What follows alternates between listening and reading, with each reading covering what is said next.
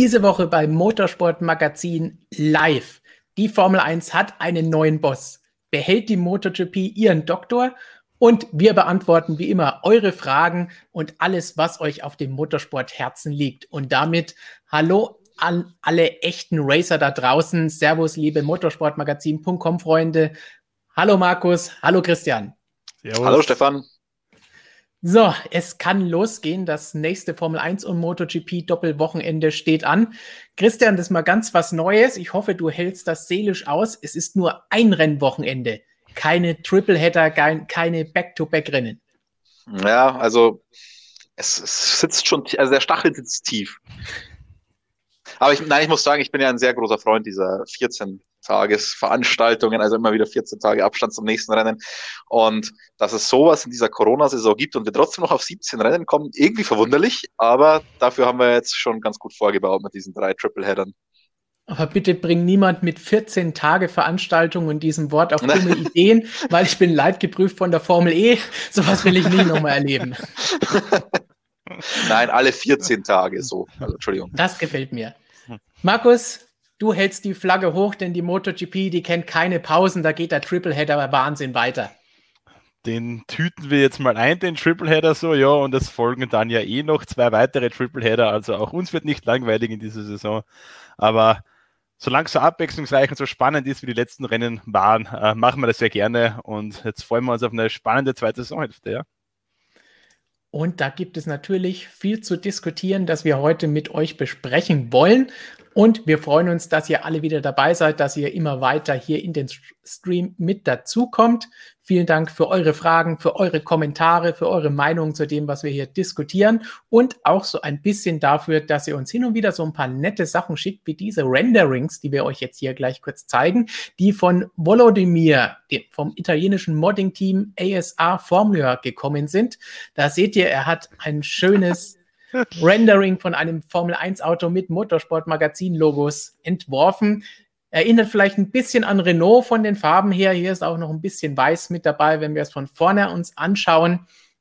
Also man sieht, das MSM Williams Team, das nimmt langsam Gestalt an. Wir sind bereit dafür. Wir haben jetzt schon eine Lackierung und das Gelb ist vielleicht auch gar nicht so schlimm, denn Renault ist ja nächste Woche dann, oder nächste Woche, nein, da sind sie hoffentlich noch mit dabei. Nächstes Jahr nicht mehr mit dabei. Da gibt es dann auch neue Farben und einen neuen Namen. Wie gefällt es euch so?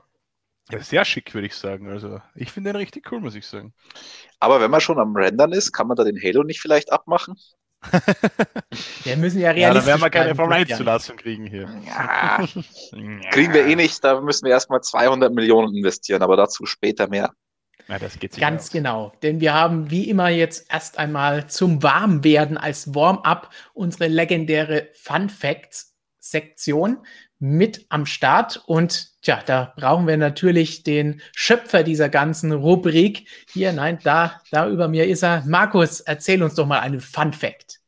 Ich habe heute wieder zwei Fun Facts am Start und zwar, weil ich der eine sich auf den Stream letzte Woche bezieht. Ich bin mir nicht mehr ganz sicher, von wem die Frage kam. Äh, falls derjenige heute wieder dabei ist, gerne kurz die Hand heben im Chat. Und zwar die Frage, ähm, ob ihm das nur so vorkommt oder ob es tatsächlich so ist, dass es in dieser Saison mehr Stürze gibt als im Vorjahr. Und ich habe ihm gesagt, ich kann es jetzt nicht genau sagen, ich muss nachsehen und habe mein Wort gehalten und habe nachgesehen. Es ist tatsächlich so, dass wir in dieser Saison weniger Stürze haben. Also über alle Klassen hinweg. Ich habe jetzt jeweils die ersten sieben Saisonrennen 2019, 2020 genommen über alle drei Klassen hinweg hatten wir im Vorjahr 398 Stürze und in diesem Jahr 342 Stürze und in der MotoGP hatten wir 101 Stürze im Vorjahr und 85 Stürze in diesem Jahr. Also weniger Stürze. 2, Aber Markus, bitte? Ja. Ähm, ich kann dir auch sagen, woran es liegt. Bitte. Denn Marc Marquez fährt ja nicht mit die meiste Zeit. also mit Marquez, glaube ich, ähm, ich glaube, auf, glaub, auf 16 Stürze wäre er auch nicht gekommen in der ersten Saisonhälfte. Außerdem drei hat er ja immerhin, na, zwei hat er geschafft. Zwei hat er geschafft. Zwei Stürze hat er geschafft. Also mehr oder weniger auf dem gleichen Level, eine Spur weniger, 2,28, um genau zu sein, äh, im Schnitt pro Wochenende weniger. Das ist der erste Fun Fact. Und der zweite Fun Fact, da muss ich natürlich Bezug nehmen auf Valentino Rossi, der an diesem Wochenende seinen 350. Start in der Königsklasse absolviert. Damit hat er den kleinen Vorsprung von 105 Starts auf Alex Barros, der der Zweitplatzierter ist.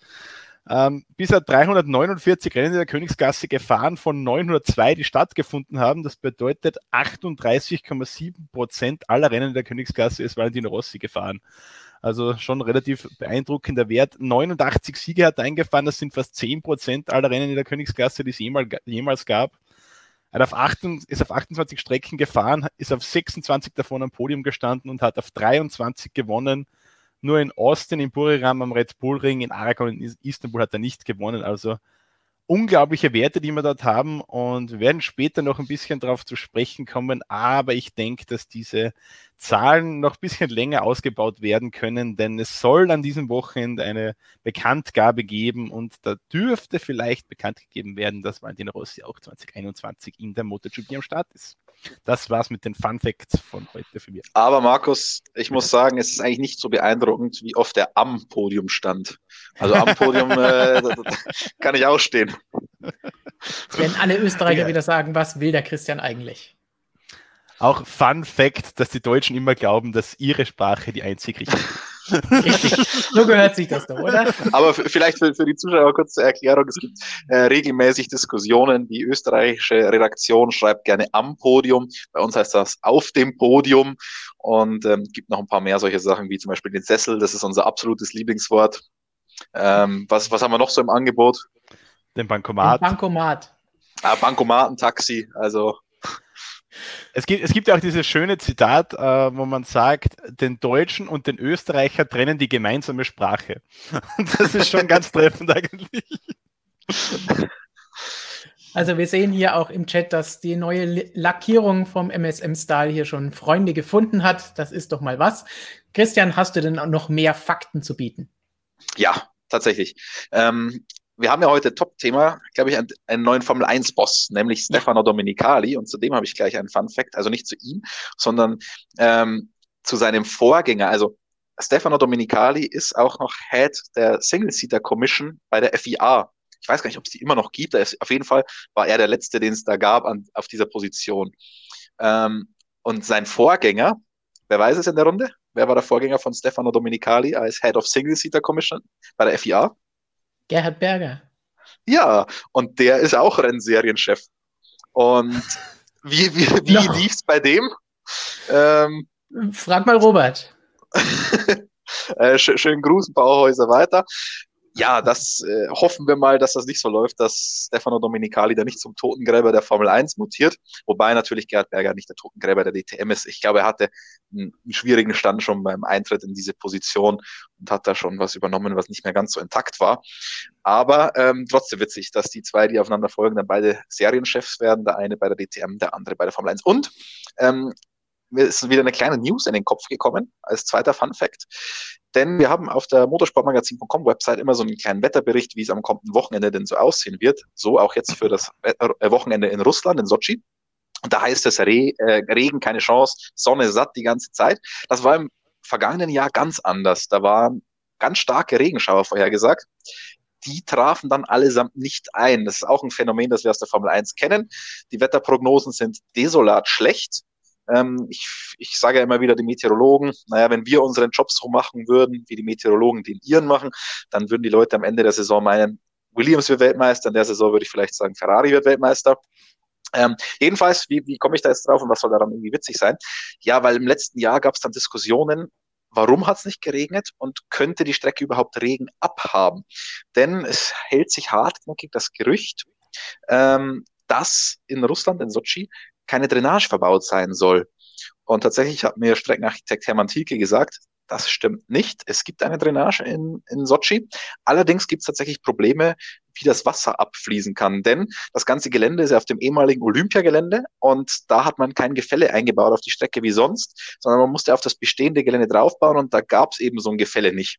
Und deswegen würde das Wasser im Zweifel wohl sehr sch schlecht abfließen.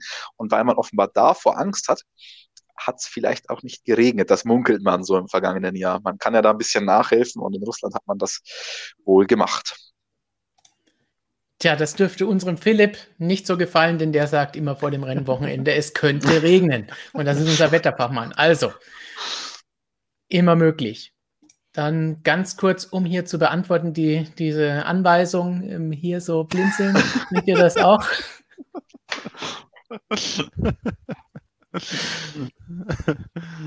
Und gleich noch die nächste Frage hinterher, die Bubi gesagt hat, kennt ihr eigentlich Heiko Wasser persönlich? Oh ja, Christian hat da immer sehr tolle Fußballdiskussionen.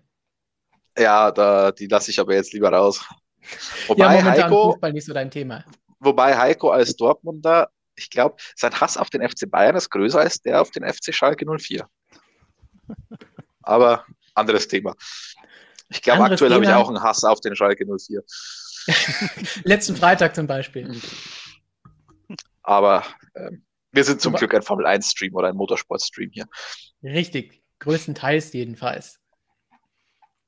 So, dann sagen wir auch nochmal Hallo an Laborchef Dr. Klenk. Und kommen zum dritten und letzten Fun Fact, denn ich muss natürlich auch noch einen Fun Fact euch präsentieren, nachdem ihr jetzt schon von Markus und von Christian Fun Facts gehört habt. Und tja, wir sind eigentlich schon ganz gut beim Thema drin, denn die letzten Tage seit dem letzten Rennen wurde auch viel über Lewis Hamilton diskutiert und auch über das, was er so trägt. Nicht hier so schöne Motorsport-Magazin-Polos, wie ich jetzt hier anhabe, sondern was er da so für Schrift und Slogans drauf hatte auf seinem T-Shirt vor dem Rennen und auch nach dem Rennen bei der Siegerehrung. Darauf gehen wir nicht ein. Das hat Christian Danner, unser Motorsportmagazin.com Formel 1 Experte, gemacht im Interview mit Christian, da er hier. Und das könnt ihr euch anschauen nach dem Stream natürlich. Schönes Interview von Christian, zweiteilig, fast eine Stunde, alles gemeinsam. Das heißt, da könnt ihr alles, was in der ersten Saisonhälfte passiert ist, mitbekommen. Was wir uns jetzt anschauen, ist, dass Lewis Hamilton ja auch bekanntermaßen sehr into Fashion ist. Er hat Kollektionen, auch zuletzt mit dem Sponsor von Mercedes ein bisschen eine neue Kollektion gemacht. Christian, wir haben es uns angeschaut. Sehr interessante Gegenstände gibt es da, wo wir nicht so genau wussten, wie, wie verwendet man so eine Tasche. Ja, also ähm, ich sag mal so, wenn ich da mit einer an der Strecke sehen würde, ich glaube, ich würde ihn auslachen. Aber um die Tasche geht es jetzt nicht denn wir haben, wie wir wissen, von Fashion hier vielleicht nicht so viel Ahnung. Aber manchmal lässt Louis, wenn er am Rennwochenende ankommt, am Donnerstag oder Freitag, was ihr vielleicht nicht so mitbekommt zu Hause, dann auch mal so den inneren Kai Ebel raus. Und das sieht dann zum Beispiel so aus, wenn er hier so ein bisschen die Hawaii-Fraktion anhat, wenn er an die Strecke kommt und noch keine Teamklamotten trägt. Es kann aber auch wenn wir zum Beispiel hier, ich glaube, das war in Ungarn weitergehen, auch ein bisschen andere Ausmaße annehmen. Hier sehen wir eine Hand, eine Skeletthand, Feuer, Feuer, das erinnert uns natürlich dann wieder an einen anderen Kollegen, hier den da. Vielleicht hat er das von ihm gelernt, man weiß es nicht. Also Flammen gibt es auch bei Louis, wie wir hier sehen, Hände mit und ohne, ein bisschen Blut, also alles mit dabei. Von hinten sieht das Ganze auch so aus, also nicht, dass das nur auf einer Seite wäre. Die das gleiche Hose hat meine Mama auch, glaube ich. da sind aber keinerlei Hände und Feuer drauf. Also Stefan, hast du gerade dieses Scooter-Bild mit diesem Kittel an, äh, mal kurz eingeblendet? Weil das da wäre jetzt ich... hier das dritte Bild, das mit dem Scooter und, ja, ich weiß nicht, dieser Mütze und bisschen Der Kittel sieht irgendwie aus wie so, wie so ein Krankenhauskittel, oder? Also kann ich bestätigen, ja. Die sehen so ja. Danke, hast du Erfahrungen in letzter Zeit gemacht? Aber die haben die Knöpfe hinten. ah, okay. Das ist die modische Version hier. Und dann vielleicht noch ein bisschen ohne Mütze, aber ganz so Miami Vice-Style mit Zielflaggen, Checkered Flag an die Strecke kommen. Und tja, jetzt schreibt uns doch mal in den Live-Chat, alle, die das Ganze als Podcast hören, schaut euch diese fünf Minuten irgendwann mal als Video an. Nach einer Viertelstunde sind die Bilder hier im Bild. Hier nochmal alle zusammen. Welche Zahl gefällt euch am besten? Schreibt es in den Chat. Eins, zwei, drei oder vier. Also hier mehr so die Hawaii-Nummer, die, die Feuer- und Händenummer, die total karierte auf dem Scooter oder so ein bisschen die lässig coole Variante. Auch das kann Lewis Hamilton sein. Es müssen nicht immer Botschaften auf den T-Shirts draufstehen. Ich sehe 2, 2, 2, 4, 4, 4, 1, 1, 3, 3, 5, sagen einige, okay. da ist dann wohl bislang noch nichts dabei gewesen, aber es gibt natürlich noch zwei wegen der tollen Hose, alles schrecklich, eigentlich alle bekloppt. Mit der Nummer 4 bewirbt sich Hamilton für unser Gewinnspiel.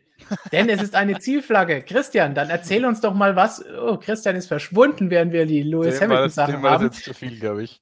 Dann hat es ihn jetzt rausgeworfen, aber dann erzählen wir eben etwas über das Gewinnspiel. Denn, wunderbarer Hinweis, hier aus dem Chat. Ihr könnt natürlich beim anstehenden großen Preis der Eifel auf der Zielflagge verewigt sein. Ihr und ein Freund, Freundin, wer auch immer von euch kann mit auf der Flagge stehen, namentlich erwähnt. Jeder bekommt ein Quadrat aus dieser Zielflagge. So sieht die ganze Sache dann aus, wenn ihr die Namen darauf seht. Und Ihr müsst dazu ganz einfach einen Artikel bei uns auf der Webseite anschauen. Da könnt ihr nachlesen, wie das Ganze funktioniert. Der Link ist in der Beschreibung oder ihr geht einfach auf unseren Instagram-Kanal. Auch dort findet ihr alle Infos dazu. Und Christian ist mittlerweile auch wieder eingetroffen. Ah, yes. ah, Gewinnspiel endet ja bald. Morgen sogar, Stefan.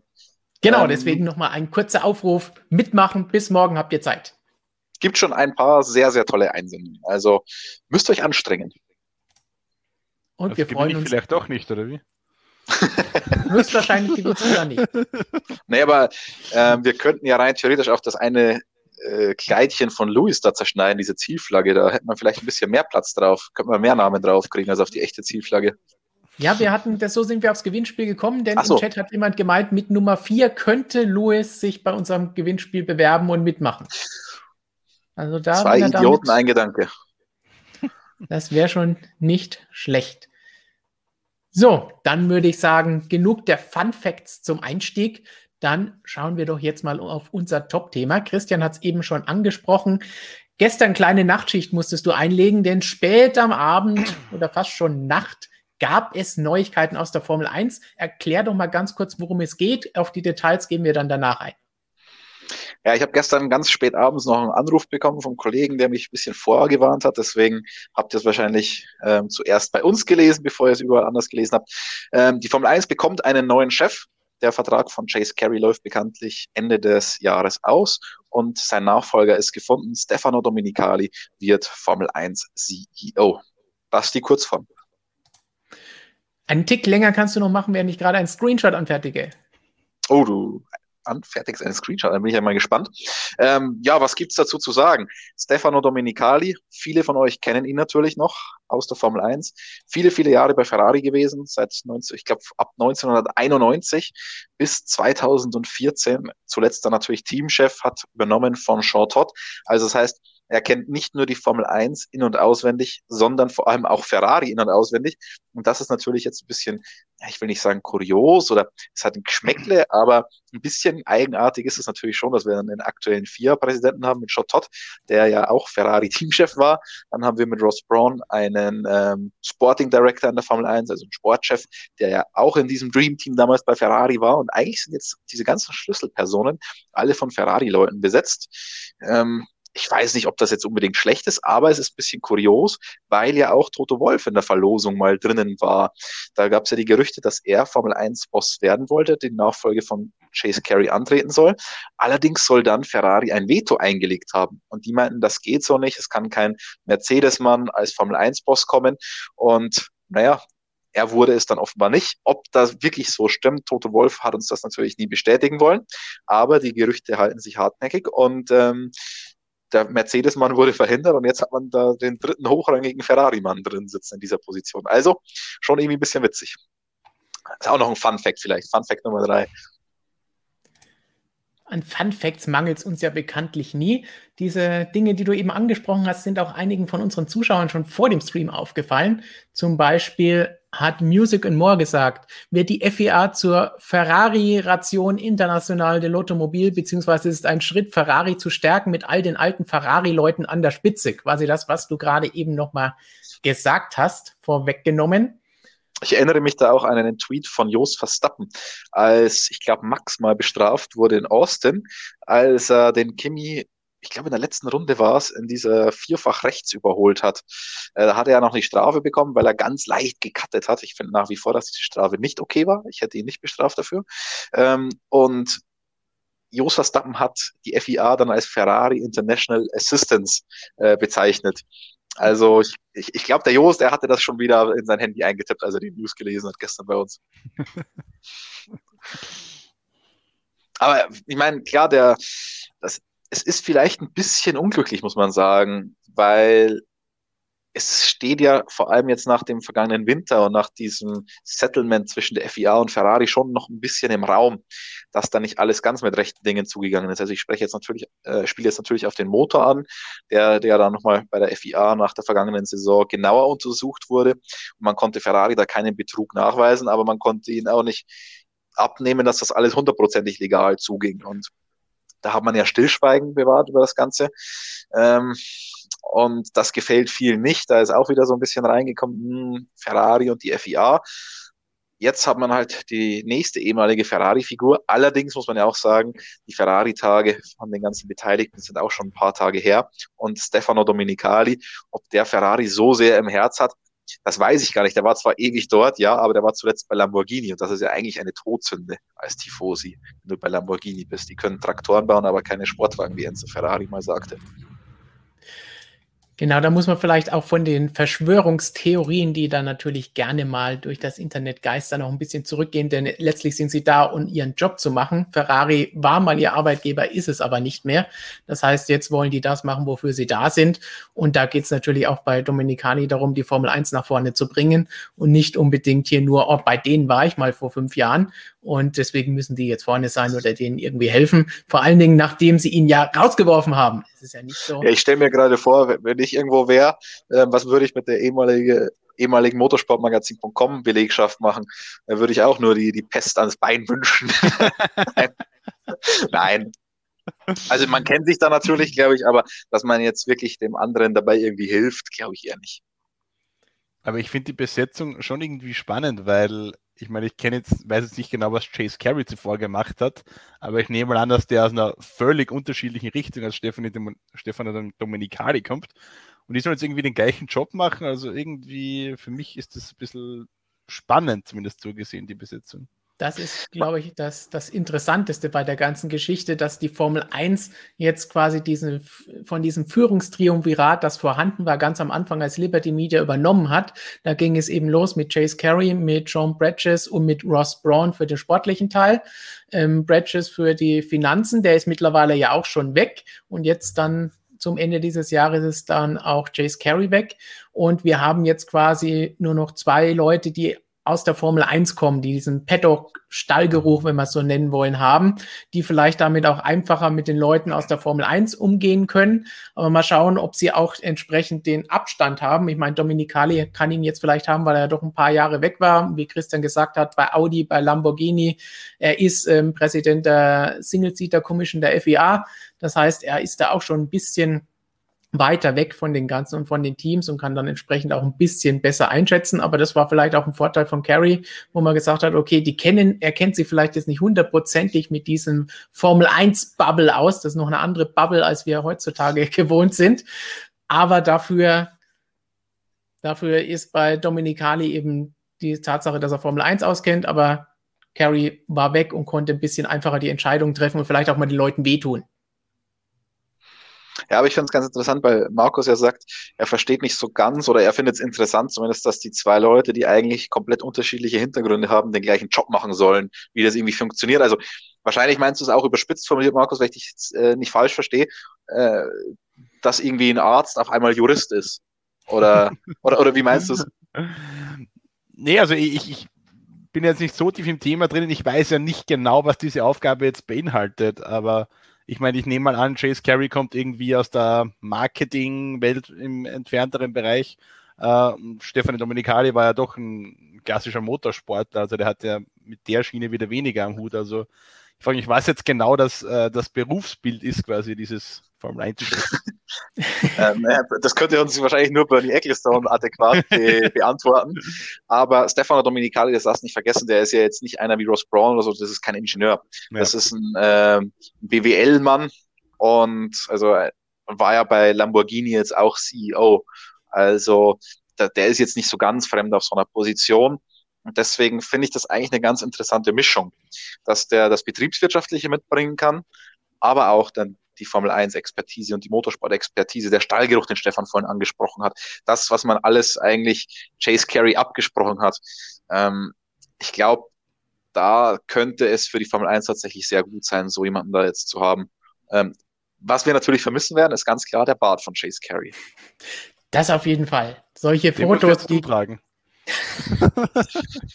Mich gibt es nur mit Mexikanerbärtchen. Das habe ich, glaube ich, nicht mehr auf Lager. Schade. Na, das ist gut. ist gut. Also alle, die es nicht wissen, vielleicht finden wir es mal irgendwann wieder. Aber was du gesagt hast, er ist auch offiziell dann CEO von der ganzen Geschichte. Das heißt, nur noch der Liberty Post steht dann über ihm und dann hat man ihn als CEO für die ganze Geschichte, Braun für die mehr sportlichen, technischen Geschichten. Das heißt, es ist schon eine gute Mischung bei der ganzen Geschichte. Und wie Christian gesagt hat, er war auch schon bei Audi und bei Lamborghini vorher in solchen Positionen. Er war bei Ferrari Teamchef. Das heißt, auch da war er entsprechend in einer leitenden, führenden Rolle, wo er solche Aufgaben ähm, übernehmen musste. Das heißt, ich sehe jetzt schon, dass das eine passende, ähm, passende Besetzung ist, genauso wie wenn es ein Toter Wolf oder ähnliches geworden wäre. Toto Wolf ist natürlich eher noch so ein bisschen als, als krasser Manager bekannt, auch mit seiner Geschichte vor der Formel 1, ähm, mit der ganzen Finanzwelt und so weiter. Da weiß ich jetzt nicht, wie bewandert da Stefano Domenicali ist, aber eigentlich, ganz ehrlich, als Formel 1-Fan will man ja eigentlich so jemanden wie Stefano Domenicali jetzt. Also lieber als einen, einen, einen Finanzmenschen, der an der Börse mit irgendwelchen Sachen jongliert und so weiter. Aber natürlich darf man auch nicht vergessen, äh, er wird eingesetzt von Liberty Media als Formel 1 CEO. Also das heißt nicht, äh, dass, sie, dass der Mann jetzt, der, der liebt den Motorsport und da werden wir jetzt dreimal im Jahr in Hockenheim, Imola und sonst wo fahren. Nee, nee, der muss schon auch, der hat genau das gleiche Ziel wie Chase Carey. Gewinnmaximierung für Liberty Media. Wie er dazu kommt, das kann ich mir vorstellen, dass es vielleicht ein bisschen anders ist. Aber das Ziel ist das gleiche. Und das wirst du halt leider in normalen Jahren ohne Corona nicht mit Rennen in Hockenheim, Nürburgring, Imola, Mugello oder was auch immer erreichen, leider. Es wird auf jeden Fall interessant und spannend, sich das Ganze anzuschauen. Michael B. hat ja schon gesagt, ich finde, Arriva Bene sollte Michael Masi ersetzen. Äh, Christian hat da so seine eigene Meinung dazu, aber Arriva Bene ist da, glaube ich, auch nicht der passende Person für. Ich glaube, da, da, da, würden in der Rennleitung nicht nur die, die Köpfe rauchen. ja, richtig. Sehr schönes Beispiel. Und von Kessemark vielleicht ganz kurz, weil wir es jetzt auch schon beide angesprochen haben. Was genau macht die Single-Seater Commission denn? das ist eine gute Frage, um ehrlich zu sein. Aber mh, mm, wir haben ein sehr gutes Beispiel. Bis vor nicht allzu langer Zeit hatten wir noch GP2, GP3, ähm, hatten keine Formel 4. Und diese Pyramide zum Beispiel, die man da jetzt geschaffen hat mit Formel 1, Formel 2, Formel 3 und den ganzen nationalen Formel 4 Serien, damit hat sich zum Beispiel diese Single Seater Commission befasst, um da wieder eine richtige Pyramide entstehen zu lassen, um klar zu machen für Nachwuchsfahrern, wenn du in die Formel 1 willst, ist das der Weg dorthin. Ich meine, da gibt es auch noch viel, was man verbessern kann. Vor allem die Kosten natürlich sind immer wieder so ein Faktor. Damit befasst sich die Single Seater Commission eigentlich auch. Aber das ist insgesamt leider noch nicht ganz so gut geglückt, würde ich mal behaupten. Also haben sie sich neue Namen ausgedacht quasi für die Rennserien? Nein, die Formel 4 ist eigentlich komplett neu in der Form. Ähm, und das finde ich eigentlich das, ganz Das wurde ja noch von Gerhard Berger angekurbelt. Das heißt, das ist ja alles schon genau. ein paar Jahre her. Und Formel 2 und Formel 3 da hat sich auch ein bisschen mehr getan jetzt als, als nur der Name. Also vor allem in der Formel 2 hat man ja auch dann Turbomotoren irgendwann eingeführt, zu sagen, ja, Formel 1 fährt mit Turbomotoren, machen wir es in der Formel 2 auch. Formel 2 ist jetzt viel mehr Sprungbrett, ist viel mehr im Fokus als früher und das liegt nicht nur an der Personalie Mick Schumacher. Man hat da die 18 Zoll Reifen zum Beispiel ein Jahr früher eingeführt, als in der Formel 1 geplant waren, jetzt sind es zwei Jahre früher. Aber auch, um zu sagen, ähm, jetzt hat die Formel 2 was, ein Aushängeschild, wo sich auch die Formel 1 Leute dann für äh, interessieren, wie gehen die mit diesen neuen Reifen um und so weiter und auch vielleicht den Fahrern einen Vorteil zu bieten, wenn die dann in die Formel 1 kommen, die kennen dann die 18 Zoll Reifen schon und so. Ähm, also da hat sich schon einiges getan, auch an der ganzen Vermarktung, wie das Ganze integriert wird. Natürlich hat da auch Liberty Media viel mit zu tun. Also jetzt nicht nur die vier Single Seater Commission, sondern da hat sich auch vom Wechsel von CVC Capital, respektive Bernie Ecclestone zu Liberty Media und Chase Carey und Konsorten einiges geändert. Und es ist sicherlich noch nicht perfekt, weil wir haben immer noch wahrscheinlich viel zu viele von diesen Serien, die ungefähr auf gleicher Ebene agieren, was Formel 3, Formel 4, Formel 2 angeht. Mein Formel 2 vielleicht weniger, aber auf Formel 3 Ebene. Aber zumindest ist es da auch schon mal ein bisschen übersichtlicher geworden und hat, man hat nicht mehr allein zwei verschiedene in Deutschland, was natürlich auch daran liegt, dass das Geld dafür nicht mehr vorhanden ist.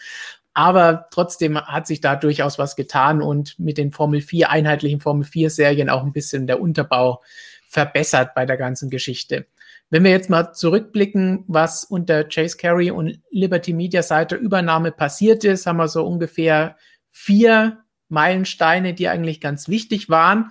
Einmal in diesem Jahr zwei davon und zwei, die noch kommen, aber von ihm auch mit angeleiert wurden.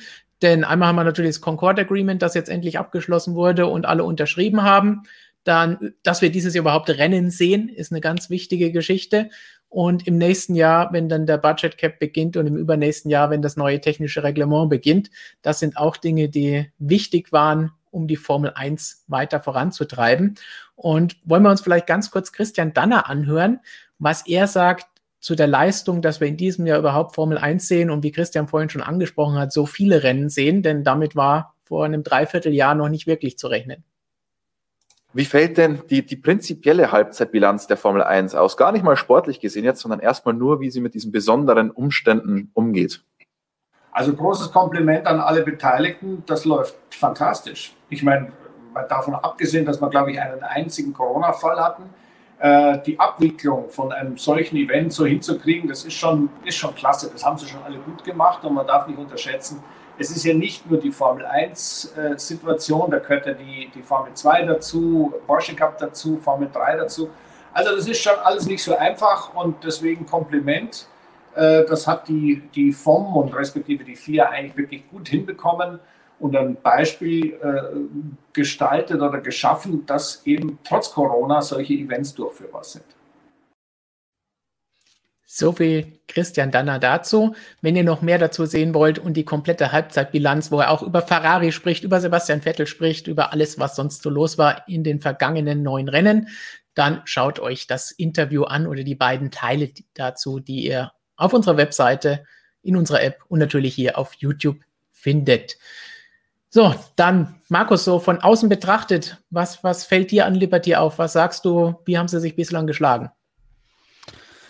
Ja, mir fällt nicht viel auf, außer dass wir uns die Grid Girls genommen haben.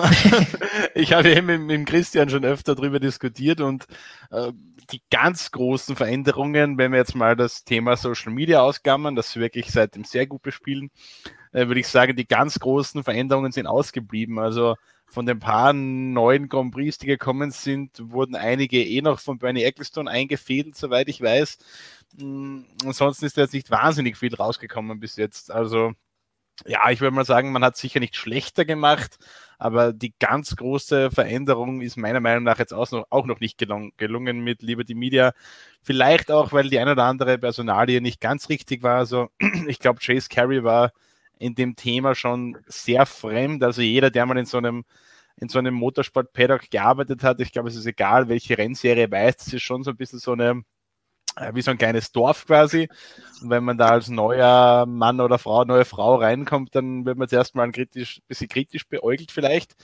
Ähm, umso mehr natürlich in so einer Position, wahrscheinlich besonders im Formel 1 Paddock. Also vielleicht hat das auch nicht ganz leicht gehabt zu Beginn. Hm, könnte ich mir schon vorstellen, dass da Stefano Domenicali jetzt irgendwie mehr weiterbringt, weil er eben einfach mehr akzeptiert ist in diesem Umfeld und auch die Leute sowieso schon, schon kennt und gute Kontakte hat. Also ich glaube, die Besetzung ist sicher nicht die schlechteste, abgesehen von der Tatsache eben, dass die Tatsache, dass jetzt da drei ehemalige Ferrari-Spitzen ganz vorne sitzen, ja, schon, wie das Christian gesagt hat, ein leichtes Geschmäcke hat. Aber Markus, die MotoGP mag vielleicht ein Dorf sein. Die Formel 1 ist eine Metropole. Also. Schau dir nur die Motorhomes an. Die Aber ähm, ich finde, man kann es auch genau andersrum sehen. Also ich stimme, ich stimme dir groß, größtenteils zu, Markus. Aber der Punkt, dass du sagst, ähm, Chase Carey, vielleicht wurde der nicht so akzeptiert, weil er von außen kommt. Vielleicht tut man sich da auch ein bisschen leichter, wenn du von außen kommst, weil niemand Vorbehalte gegen dich hat, weil du in der Vergangenheit niemandem auf den Schlips getreten bist. Und das könnte zum Beispiel jetzt wieder eine Sache sein, wenn jemand kommt, der hat vielleicht schon Freunde, der hat vielleicht schon Feinde. Und ja. deswegen war das vielleicht gar nicht so verkehrt, auch einmal von außen zu haben. Aber glaubst du, dass niemand gegen Chase Carey Vorbehalte hatte? Also das wage ich stark zu bezweifeln, wenn da ein US-Amerikaner daherkommt. Ähm, du darfst nicht vergessen, dass sie das relativ clever insgesamt gemacht haben mit ihren Expertenteams. Ich meine, da hat ja den Ross Braun geholt. Und also ich war bei den Meetings nicht dabei, aber ich wenn jemand schon sich ein Expertenteam so zusammenstellt und da auch ziemlich viel Geld ausgibt, Ross Brown hat selber noch mal ein eigenes Expertenteam und so weiter, wo die eigene Analysen gemacht haben und so weiter. Ähm, wenn jemand da so viel Geld ausgibt, dann glaube ich nicht, dass der sagt, ich weiß es besser und ich setze mich da jetzt durch, sondern ich glaube, der vertraut da auf die Expertise und der soll, was man hört, erstmal sehr viel zugehört haben insgesamt. Also auf seine Leute gehört haben, aber auch in den Meetings. Ja, dann, als es um das Concord Agreement ging und man das dann mal ausgearbeitet hatte, da ist man dann nicht mehr abgewichen von dem Vorschlag, den man da mal gebracht hat. Aber das ist wieder was anderes und ich glaube, das ist fast das, fast der größte Verdienst. Ich meine, wenn wir jetzt über die ganzen Sachen schon sprechen, ich, Stefan, ich weiß nicht, welche Struktur du jetzt genau hast. Ich, ich werfe es jetzt einfach schon mal rein. Ähm, wenn du, wenn du da wieder ankommst und richtig verhandelst, dann bist du wieder bei den Bernie-Zeiten dann spielt sich wieder, dann spielen sie sich wieder gegenseitig aus, dann kaufst du dir Ferrari wieder mit dem und dem Bonus, dann kaufst du dir den mit dem Bonus und so weiter. Und da ist man auf ja, einer relativ harten Linie geblieben bei diesen ganzen Verhandlungen. Und es haben, also gut, Ferrari hat natürlich jetzt noch ein bisschen Bonus, aber nicht mehr in dem Ausmaß, wie man es davor hatte. Und alle anderen sind mehr oder weniger gleich. Also und das ist, glaube ich, ein sehr, sehr großer Verdienst, dass man dieses Concord Agreement hinbekommen hat, das deutlich fairer ist in der Geldverteilung und auch eine Regierung hat. Ähm, denn das regelt das Concord Agreement ja auch, ist nicht nur die Geldverteilung, sondern auch, wie die Regeln gemacht werden. Und das war ja alles sehr festgefahren in der Vergangenheit. Und das ist ein ganz wichtiger Punkt. Äh, Markus, du hast es angesprochen, so viel hat sich nicht verändert. Ja, stimme ich dir zu 100 Prozent zu man hat erstmal, wenn wir die Grid Grace wieder aufnehmen, nur die negativen Sachen erstmal gesehen.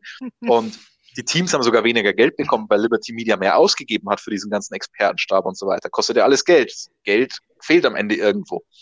Ähm, aber die ganze Situation war sehr festgefahren. Ich kann nicht kommen und Änderungen vornehmen. Wir hatten ein sportliches und äh, gut, am sportlichen Reglement wird es sowieso nicht so viele Änderungen geben, aber wir hatten hauptsächlich ein technisches Reglement. Das war gerade neu, als Liberty Media kam. 2017 gab es den Umbruch auf die breiteren Autos, auf die spektakuläreren Autos. Und dann hatte man erstmal das als Status quo. Dann, und das war klar, dass das bis 2020 so bleiben wird. Und dann war dieses ganz große Projekt Regeln 2021. Und das war das ganz große Prestigeprojekt. Alles, was man bis dahin gemacht hat, waren kosmetische Änderungen, weil Frontflügel ein bisschen zu schauen, dass man vielleicht ein bisschen besser überholen kann und so weiter. Aber das ganz Große ist wirklich 2021, jetzt mal abgesehen vom Concord Agreement.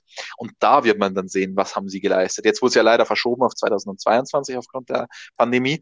Aber da, glaube ich, muss man dann nochmal neu beurteilen, was die Liberty Media Leute da geschaffen haben in der Zeit. Ganz genau, das ist auch das, was Chris oben hier im Chat fragt. Was wäre denn eine ganz große Veränderung oder was könnte das sein? Ja, das ist das, was nun mal auch Zeit braucht und was ich gut finde, dass sie sich Zeit gelassen haben. Denn sie hat natürlich nach dem ersten Jahr oder sobald sie angetreten sind, irgendetwas verändern können, über den Haufen werfen können. Oh, jetzt machen wir das und dann machen wir das und es funktioniert nicht, jetzt machen wir wieder das. Aber dann haben wir das gleiche Chaos wie früher oder woanders noch viel schlimmer. Das heißt, dass sie das wirklich geplant haben, dass sie im Windkanal Studien von den neuen Autos gemacht haben, von den neuen Regeln, dass sie es durchdacht haben. Das macht Sinn für mich und dann, jetzt hat sich leider um ein Jahr verschoben, aber auch da haben sie gezeigt, nicht mit aller Gewalt versuchen sie es durchzubringen, sondern sie wollen das Ganze wirklich so umsetzen, dass es Sinn macht für die Teams, dass die Teams am Leben bleiben, dass sie dabei bleiben und da macht das so, wie sie es gemacht haben, meiner Meinung nach Sinn. Und da hat es durchaus, denke ich, auch geholfen, dass jemand die Entscheidung getroffen hat, der mit dem gewissen Abstand sich das Ganze anschauen konnte. Und wie Chase Carey dann eben entscheiden konnte, okay, wirtschaftlich ist das der beste Weg, das müssen wir so machen und nicht, oh, ich will jetzt in der Formel 1 unbedingt sofort irgendwas verändern. Ja, also wir müssen natürlich abwarten, wie die Regeln 2022 dann nicht angenommen werden, sondern was sie wirklich, was sie wirklich dann als Auswirkung haben, weil ich meine, die Idee dahinter ist klar, das hört sich alles toll an, aber das ist graue Theorie. Graue Theorie hatten wir in der Formel 1 schon öfter, als wir neue Regeln gemacht haben. Da haben wir auch gesagt, ja, mit den Autos wird überholen viel besser, mit dem wird das besser und mit dem wird das, das besser. Am Ende ist es halt meistens nicht ganz so aufgegangen. Man hat jetzt einen ganz anderen Ansatz gewählt, man hat es viel analytischer gemacht, aber das Ganze muss sich trotzdem erst noch beweisen. Und wenn sich dann als negativ herausstellt, dann hat man auch noch ganz schön viel Geld dabei versenkt. Also ähm, die Ideen sind gut, die Ziele sind gut, aber ob es dann auch funktioniert, da müssen wir halt wirklich noch ein bisschen abwarten. Da müssen wir etwas vorsichtig sein, glaube ich. Und in einem so technischen Sport wie der Formel 1 muss man es wahrscheinlich immer erstmal auf der Strecke sehen. Da kann CFD und Windkanal noch so toll sein. Am Ende brauchen wir einfach mal die Autos auf der Strecke und dann werden wir sehen, können sie besser überholen oder nicht. Denn wir haben in der Vergangenheit schon schöne Sachen gesehen, wie hier meinen geliebten CDG-Wing am Ende mit den zwei geteilt, der, der jetzt mittlerweile ja fast in der Formel E gelandet ist. Ja, genau. Das sieht ja fast so aus mit ihrem Bettmobilartigen Auto. Und solange es das noch gibt, auch das wird ja wieder rückgängig gemacht, sieht meiner Meinung nach dann nicht mehr so toll aus. Aber es gab schon viele Dinge, die auch unter Max Mosley angekündigt wurden, umgesetzt wurden oder sollten und auch nichts gebracht haben. Warten wir ab, was dabei herauskommt. Sagt uns natürlich auch einfach mal im Chat, was ihr von der Arbeit von Liberty bislang gehalten habt und von Chase Carey, jetzt nicht nur seinem Schnurrbart, sondern allgemein. Und dann können wir auch da nachschauen, was ihr davon haltet werfen wir vielleicht jetzt noch einen Blick nach vorne, was die großen Herausforderungen der Formel 1 sind. Wir haben die Kosten mit dem Budget Cap jetzt schon angesprochen. Wir haben das neue Reglement und dass das Ganze sportlich spannender werden soll, dass das Feld vielleicht ein bisschen enger zusammenkommen soll. All das haben wir schon angesprochen. Im Chat habe ich jetzt auch schon gesehen, der Rennkalender, ob es da schon Infos gibt. Auch das wird die nächsten Jahre oder zumindest nächste Saison, hoffentlich danach dann nicht mehr, aber nächstes Jahr nochmal spannend ob wir das zusammenbekommen, denn da geht es dann auch wirklich ans Geld. Denn wenn wir nochmal so eine Saison oder auch nur halbwegs so wie jetzt dieses Jahr fahren, mit nur europäischen Strecken, die sie bezahlen müssen, dann wird es auch bei Liberty irgendwann mit den Einnahmequellen ein bisschen schwierig, wenn sie nicht alle ihre Grand Prix bekommen, abgesehen von Bahrain und Abu Dhabi, die ihnen viel Geld bringen. Ja, gut, also ich meine, die Beurteilung oder Rennkalender unter den aktuellen Vorzeichen. Äh, Finde ich schwierig, da jemanden dann groß zu beurteilen. Also sie haben es super gemacht, dass man überhaupt was durchkriegt, aber wie du sagst, Stefan, noch ein Jahr wird es halt finanziell auch eng. Also da würde ich sagen, müssen wir einfach mal abwarten. Ähm, die Richtung, die aber viele an Liberty Media stört mit 25 Rennen und so weiter. und, und, und die Märkte, auf die man geht, da muss man ja auch sagen, das hat der Bernie Ecclestone angestoßen. Also, ähm, dass man da jetzt möglicherweise nach Saudi-Arabien geht, hört sich für den Motorsportpuristen jetzt nicht toll an. Aber Bernie Ecclestone hat ja auch schon solche Märkte erschlossen. Ähm, der hat auch Russland erschlossen, der hat China erschlossen, der hat Aserbaidschan erschlossen und so weiter. Also das hört sich jetzt alles nicht so toll an für den Motorsportpuristen, wenn man das mit Liberty Media in Verbindung bringt, aber so funktioniert der Sport oder nicht nur der Sport, so funktioniert Sport leider generell inzwischen, ja. dass man halt dahin geht, wo das Geld liegt. Gut, dann schauen wir vielleicht noch mal ein bisschen weiter in die Zukunft. Am vergangenen Wochenende hatten wir auch ein Q&A, das Jonas und Flo gemacht haben. Da kam von euch auch eine Frage zu Elektroanteilen in der Formel 1. Wird das vielleicht mehr und wichtig oder wie sieht's mit Wasserstoff aus und solchen Geschichten? Und auch dazu können wir euch einen kleinen Einspieler geben, denn wir hatten vor einigen Wochen Besuch hier bei uns im Studio, hochrangigen Besuch, nämlich den Vorstand von Scheffler.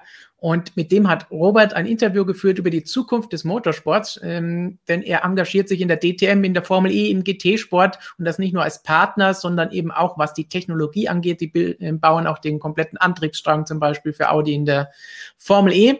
Und hier hat er gesagt, wie er die Zukunft des Motorsports sieht. Wie sehen Sie denn persönlich, und das ist meine letzte Frage, die Zukunft im Motorsport? In welche Richtung geht es oder in welche Richtung muss es vielleicht auch gehen, Ihrer Meinung nach? Also aus meiner Sicht geht es gerade so langsam in die Richtung, wo es hingehen muss. Das ist die gute Nachricht. Und, und da ich äh, mit, mit Leib und Seele Ingenieur bin, ähm, halte ich das auch für richtig. Also der Motorsport muss sich, glaube ich, technisch nochmal neu beweisen. Der, der Motorsport ist kein reines Branding-Thema oder, oder ich lade meine Händler ein oder ich, ich, ich habe eine bestimmte Community, die gerne auf die Strecke geht. Also der Motor muss sich nochmal neu beweisen. Ähm, und ich denke, Formel E hat das schon ein Stück weit bewiesen. Das ganze Thema Energieeffizienz, Reichweite, es wird neue Features geben, die zählen im, im Motorsport. Ähm, da wird mit Sicherheit das Thema Effizienz dazugehören. Ähm, da können solche Funktionalitäten wie, wie Drive-by-Wire dazugehören. Da kann das Thema Wasserstoff dazugehören. Ich, ich kann mir nicht vorstellen, Langstreckenrennen zu sehen, wo wo wir 16 Mal die Batterie wechseln oder, oder 30 Mal.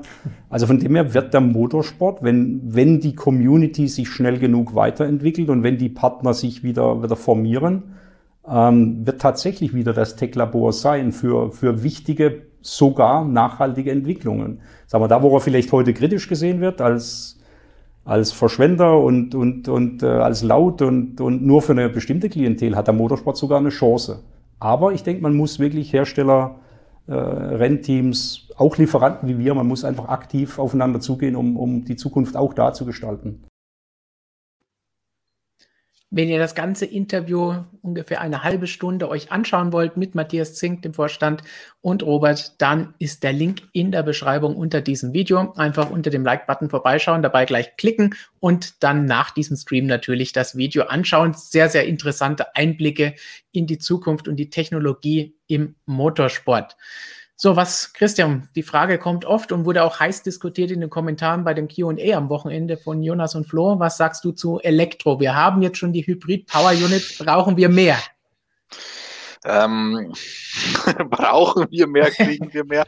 ähm, ich glaube fast, dass das schon, naja, ich glaube, wir könnten noch ein bisschen mehr sehen, aber viel mehr nicht, weil dann, also wir haben ja jetzt schon ein Gewichtsproblem äh, ein, ein, richtiges Gewichtsproblem in der Formel 1. Stefan, beim letzten Livestream haben wir es ja ähm, vor Augen geführt bekommen. Ja. Der F 2004 605 Kilo gegen jetzt die 746 Kilo. Und natürlich ist da viel Sicherheit drinnen in den Autos, also viele Sicherheitsfeatures, deswegen wurden die Dinger schwerer, aber es ist natürlich auch der Antrieb. Und ein, nicht, nicht ein Großteil, aber einen doch deutlichen Teil davon macht natürlich auch die Batterie aus. Und wenn ich jetzt die Elektrokomponente weiter stärke, muss natürlich auch die Batterie mitwachsen. Jetzt kann ich natürlich sagen, Batterietechnologie und so weiter entwickelt sich weiter. Aber wenn ich ganz ehrlich bin, die Geschichte höre ich seit 10, 20 Jahren, dass irgendein Durchbruch in der, Technolo in, in der Batterietechnologie passiert sein soll. Und trotzdem sind die Dinger noch sehr, sehr schwer. Natürlich wurden sie kleiner und, und leichter, aber sie sind verhältnismäßig immer noch sehr, sehr, sehr schwer.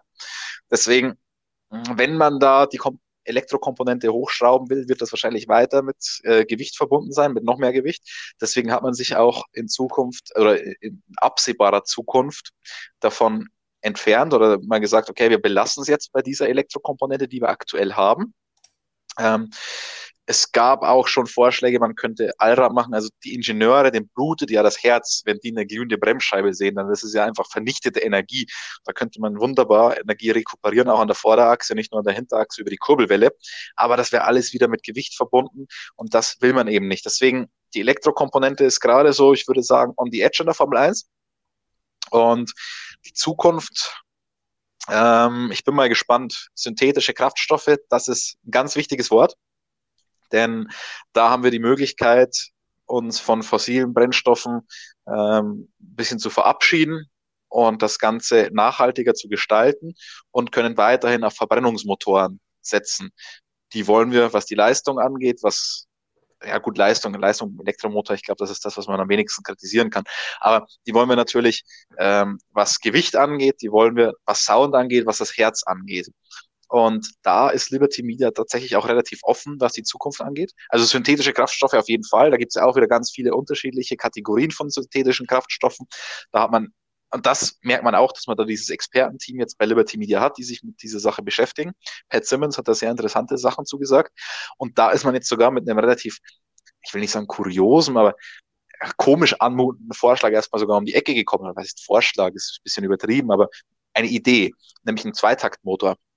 Und ähm, die haben sich ja in der Zwischenzeit auch deutlich weiterentwickelt. Das sind nicht mehr die Zweitaktmotoren, die man von früher kennt aus dem Rasenmäher, die stinken und so weiter. Also und wenn man dann das auch wieder mit der Elektrokomponente zusammenspielt, dann könnte das vielleicht so was ähnliches wie ein Range Extender werden oder wie auch immer. Und man hat trotzdem noch einen Verbrennungsmotor. Also da gehen die Ideen aktuell in alle Richtungen. Die Formel 1 will aber in absehbarer Zeit schon noch einen Verbrennungsmotor haben. Nur dieser Verbrennungsmotor soll natürlich auch vermittelbar sein ähm, vermittelbar im Sinne von, wir verbrennen nicht irgendwelche Rohstoffe, die nicht mehr so großartig vorhanden sind. Und da ist, da sind synthetische Kraftstoffe eine Sache, die andere ist natürlich das Motorenkonzept an sich. Die aktuellen Motoren sind ja eh schon sehr, sehr effizient, also das darf man ja nicht vergessen. Da war die Formel 1 Vorreiter fast. Ähm, weil, wenn ich zurückdenke, ich meine, die Motoren sind 2014 gekommen, aber man hat es ja schon Jahre davor beschlossen. Und wenn, wenn ich überlege, vor zehn Jahren, natürlich, Benzinverbrauch und so weiter war schon immer ein Thema. Aber vor zehn Jahren war die Umweltbewegung bei weitem nicht das, was sie heute ist. und dass man da schon so effiziente äh, Triebwerke dann der Formel 1 eingesetzt hat oder zumindest sich darauf verständigt hat, die dann ab 2014 einzusetzen, das finde ich ist schon eine kleine Vorreiterrolle. Weil wir es passend hierzu gerade gesehen haben, äh, wo ist hier? Kampfnudel Noob hat gemeint, F1 geht doch schon längst nur noch um Kohle. Tja, aber muss man ganz klar sagen, logischerweise geht es um Kohle, denn letztlich sind das Teams, sind das Unternehmen, die auch überleben müssen. Das hatten wir auch die Diskussion, warum sie dieses Jahr fahren müssen oder in anderen Sportarten, warum sie fahren, spielen, sonst was machen müssen, weil sonst gibt es das Ganze nächstes Jahr einfach nicht mehr. Und deswegen ist das immer so ein Argument, das schnell kommt. Aber letztlich, ja, natürlich geht es um Geld, weil sonst können sie uns das Ganze weltweit nicht bieten. Aber das ist halt das Schöne am Fußball dass es da einfach nicht um Geld geht. Da ist einfach die Leidenschaft, das Fußballspielen, elf Freunde müsst ihr sein. Ähm. Ein Freund pro Gegentor. Aber was mir jetzt gerade noch eingefallen ist, ja. vorher, es hat doch die Formel 1 hat doch von das letztes Jahr oder sowas, äh, gab es ja mal diese große Presseaussendung, dass man bis, keine Ahnung, welches Jahr CO2-neutral werden will. Hat man da jemals erklärt, wie man das schaffen will? Ja, ja. Also unter anderem waren ja die synthetischen Kraftstoffe ein Bestandteil davon. Und das ist übrigens auch ein sehr interessanter, vielleicht auch noch zu unseren Fun Facts von, den, von den ganzen CO2-Emissionen des ganzen Formel 1-Zirkus macht, glaube ich, das machen die Motoren, das Fahren auf der Strecke nur irgendwie zwei Prozent aus. Mhm. Also ähm, wenn man da an den Motoren den St Rotstift anlegt, äh, ist es natürlich global gesehen ist es, ein, ist es ein Zeichen. Das ist das wichtigste Zeichen wahrscheinlich, weil der normale Zuschauer, der bezichtigt die Formel 1 äh, als, als, als Umweltsünder oder bezeichnet die Formel 1 als Umweltsünder, nicht weil sie um die Welt reist, sondern weil sie Benzin verbrennt. Das andere ist ja eigentlich viel schlimmer, diesen ganzen Troster um die ganze Welt zu schicken und so weiter. Und da ähm, wird jetzt im Hintergrund stark daran gearbeitet, wie man das alles etwas besser gestalten kann. Die Formel 1 hat ja auch mit DHL einen Partner, ein Logistikpartner, der sich dem Thema Nachhaltigkeit auch verschrieben hat. Also da tut sich im Hintergrund schon einiges. es sind auch so kleine Sachen, wie zum Beispiel, dass du an den Events keine Plastikbecher mehr austeilst und so weiter. Also solche Sachen sind jetzt natürlich kurzfristig eher machbar. Aber das ganz große Problem sind nicht die Motoren, wenn man, da, wenn man jetzt auf diese Presseaussendung anspielt. Ja. Und es gibt auch die Teams, die natürlich was unternehmen. Mercedes ist da recht aktiv und hat das auch schon kommuniziert, sogar noch bevor die Formel 1 mit ihren Sachen gekommen ist und auch schon angekündigt, bis Ende dieses Jahres wird das komplette Formel 1-Team in Brackley CO2 neutral sein. Das heißt, auch da unternehmen die natürlich etwas, um die ganze Sache freundlicher zu gestalten, damit die Formel 1 auch in Zukunft weiterhin mit dabei ist. Markus, du hast natürlich jetzt auch so, nachdem wir eben über Elektro gesprochen haben mit Formel E oder Anteil in der Formel 1, du hast da auch so ein bisschen Erfahrung mit, mit der Moto E. Ja. Aber keine guten. Feurige, das sind wir wieder. Feurige Erfahrungen. Ja, du sprichst es an. Ja, also letztes Jahr war ich äh, Nico Rosberg, Serienkoordinator Moto E. Ja. nee, also letzte Saison war ja Premierensaison. Die hätte eigentlich Anfang Mai nicht Rest beginnen sollen. Dann ist bei den Testfahrten gleich mal das ganze Paddock abgebrannt. Ähm, dann beim Grand Prix von Österreich in Spielberg ist nochmal im Paddock ein Motorrad wirklich in die Luft geflogen, kann man sagen. Ist einige Meter hoch aufgestiegen beim Ladevorgang. Also so wirklich sicher funktioniert das Ganze noch nicht. Das Ganze in Verbindung mit ähm, sehr schweren Batterien, die zu sehr schweren Motorrädern führen. Also wir haben aktuell ca. 260 Kilo bei einem Moto E-Bike. Ähm, das bedeutet ungefähr 100 Kilo mehr als ein MotoGP-Bike. Gleichzeitig ist das Moto E-Bike aber langsamer als eine Moto 3-Maschine. Also sehr hohes Gewicht für relativ wenig Leistung. Noch dazu relativ ähm, kurze kurze Betriebsdauer dann auch. Also zum Beispiel jetzt äh, in Misano hatten wir sieben Runden, glaube ich, Moto E-Distanz und 26, glaube ich, oder 28 ähm, bei der MotoGP. Also da ist schon noch, da ist schon noch viel zu tun, generell für große Superbikes oder was auch immer. Ähm, also da muss man mit dem Gewicht noch weit hinunter, mit der Reichweite noch weit nach oben, um das sinnvoll zu machen. Ich glaube, da tut man sich im Automobilbereich schon ein bisschen leichter, weil da natürlich, der Christian hat es angesprochen, ist da auch gewichtstechnisch eher am oberen Limit, aber ähm, Gewicht im Auto ist ja nicht ganz so schlimm wie Gewicht auf einem sportlichen Motorrad. Gehen wir vielleicht auch noch mal auf die Kosten ein, denn Thorsten Fritz fragt dazu, die Budgetgrenze kann auch nicht überwacht werden. Das Beste wäre gewesen, das Geld gleichmäßiger zu verteilen. Auch bei der Verteilung gab es ja Veränderungen, auch wenn natürlich Ferrari weiterhin einen gewissen Bonus bestehen hat. Ja, ähm, Geld gleichmäßiger verteilen. Ja, es wird gemacht und es wird natürlich leistungsabhängig. Man, leistungsabhängig ist ja eigentlich gerecht, wenn man so will. Ähm, das wird auf jeden Fall gemacht. Die Frage ist natürlich, macht das den Sport insgesamt besser? Bringt das die großen und die kleinen Teams näher zusammen? Ich sage ganz klar nein. Warum nein? Naja, weil Mercedes weiterhin einen Konzern im Hintergrund hat. Und den Konzern hat beispielsweise ja, wenn ich, wenn ich jetzt Racing Point sage, dann stimmt es vielleicht nicht mehr ganz so. Aber Williams hat diesen Konzern zum Beispiel nicht im Hintergrund. Ähm, und wenn Mercedes dann sagt, sie finanzieren das Ganze, bezuschussen das mit 100 Millionen im Jahr, dann hat Mercedes nicht nur das beste Ergebnis, äh, kriegt mehr Preisgelder als alle anderen, sondern hat diese 100 Millionen auch noch einmal mehr. Also deswegen, es ist ein, ein schöner Gedanke aber er wird uns leider nicht ans Ziel führen, weil wir in der Formel 1 so ungleiche Voraussetzungen haben, weil wir Megakonzerne haben und wir, wir haben noch kleine private Rennställe und die sollen alle irgendwie auf einem Spielfeld gegeneinander antreten. deswegen funktioniert das leider so nicht. Das heißt leider. Ähm, ich kann mir vorstellen, dass das insgesamt durchaus gut wird. Es wird nicht einfach, das zu überwachen, aber es gibt eben ein komplettes finanzielles Reglement. Äh, das ist sehr ausführlich, das ist ziemlich durchdacht und da bin ich, also ich bin auch gespannt, wie sich das dann tatsächlich auswirken wird, weil viele sagen, ein gutes Rennteam bleibt auch mit weniger Geld ein gutes Rennteam und ein weniger gutes wird dadurch nicht automatisch besser. Äh, auch im Fußball gibt es ja immer wieder Teams, die weniger Geld, aus weniger Geld oftmals mehr machen als, als manch andere. Also da bin ich auch auf die Auswirkungen gespannt, aber insgesamt finde ich, ist das auf jeden Fall ein richtiger und wichtiger Schritt. Und wir haben noch eine Frage zu dem, was wir vorhin zum Rennkalender gesagt haben. Denn dieses Jahr haben wir notgedrungen viele verschiedene Rennstrecken mit dabei, die es vorher gar nicht gegeben hat in der Formel 1. Robi sagt, wie wäre es, wenn die F1 den Streckenbetreibern eine Miete bezahlt, so wie in dieser Saison, und die F1 dafür die Einnahmen aus den Ticketverkäufen erhält? Dann gäbe es kein Risiko für die Streckenbetreiber. Theoretisch ja, das, das, nett. Das wäre, wenn wir bei Wünsch dir was wären, ja. wäre das auf jeden Fall die beste Lösung. Ich war letztens bei Georg Seiler, habe den besucht, ehemaliger Geschäftsführer vom Hockenheimring.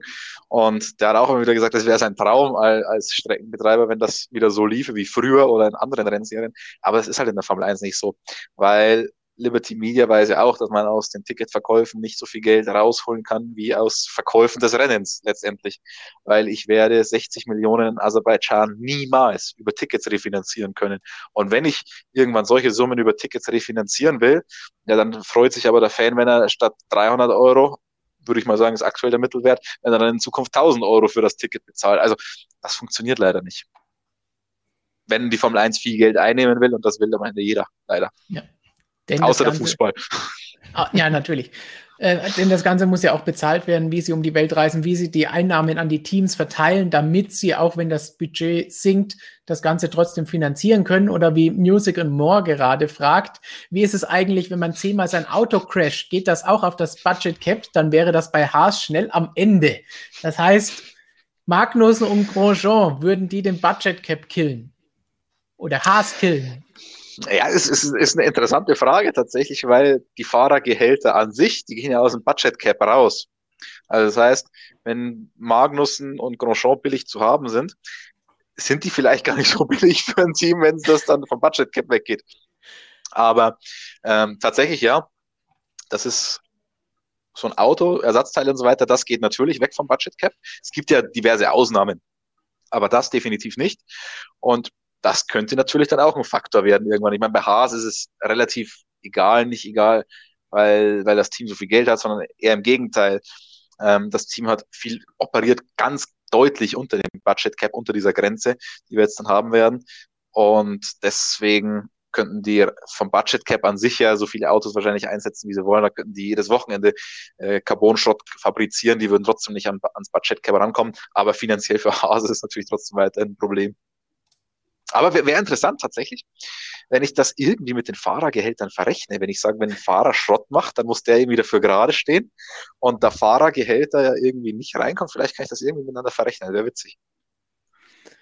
Dann müsst ihr aber teilweise vielleicht ein bisschen mehr verdienen, die Haas-Fahrer, weil sonst ist das schnell im Minusbereich. Das, sind, das, sind das dann Paydriver, wenn sie Autos immer schrotten? Die werden über den Laufe der Saison zum Paydriver. Nein, aber, aber, in dem Jahr, ist. in dem Jahr weiß ich gar nicht, kann man eigentlich nichts sagen, oder? Also ich glaube, ich glaube, die leben von ihrem Ruf, was das angeht, hauptsächlich. Gab jetzt schon länger keine, keine gravierenden Sachen mehr dabei. wenn ich mich nicht täusche. Von den Verbremsern bei Grosjean einmal abgesehen. Gut, was haben wir zur Zukunft der Formel 1 noch zu sagen? Vielleicht machen wir eine kleine Abstimmung auch, auch im Chat, wo ihr sagen könnt, hey, wie seht ihr das Ganze? Positiv, negativ, hier unser übliches Daumen rauf oder runter oder zur Seite. Stimmt das einfach mal im Chat ab. Wir schauen danach und Christian hat schon angesetzt zu seinem hm. Schlussfazit. Ja, auch wenn, ich meine, man ist immer kritisch. Die Vergangenheit wird immer äh, besser gesehen als die Gegenwart und die Zukunft. Der Mensch hat Angst vor Veränderung und alles, was in der Vergangenheit wird, romantisiert und alles ist toll und deswegen wollen ja auch viele wieder nachtanken und so weiter, obwohl jede Analyse, jeder sagt, das würde die Rennen schlechter machen.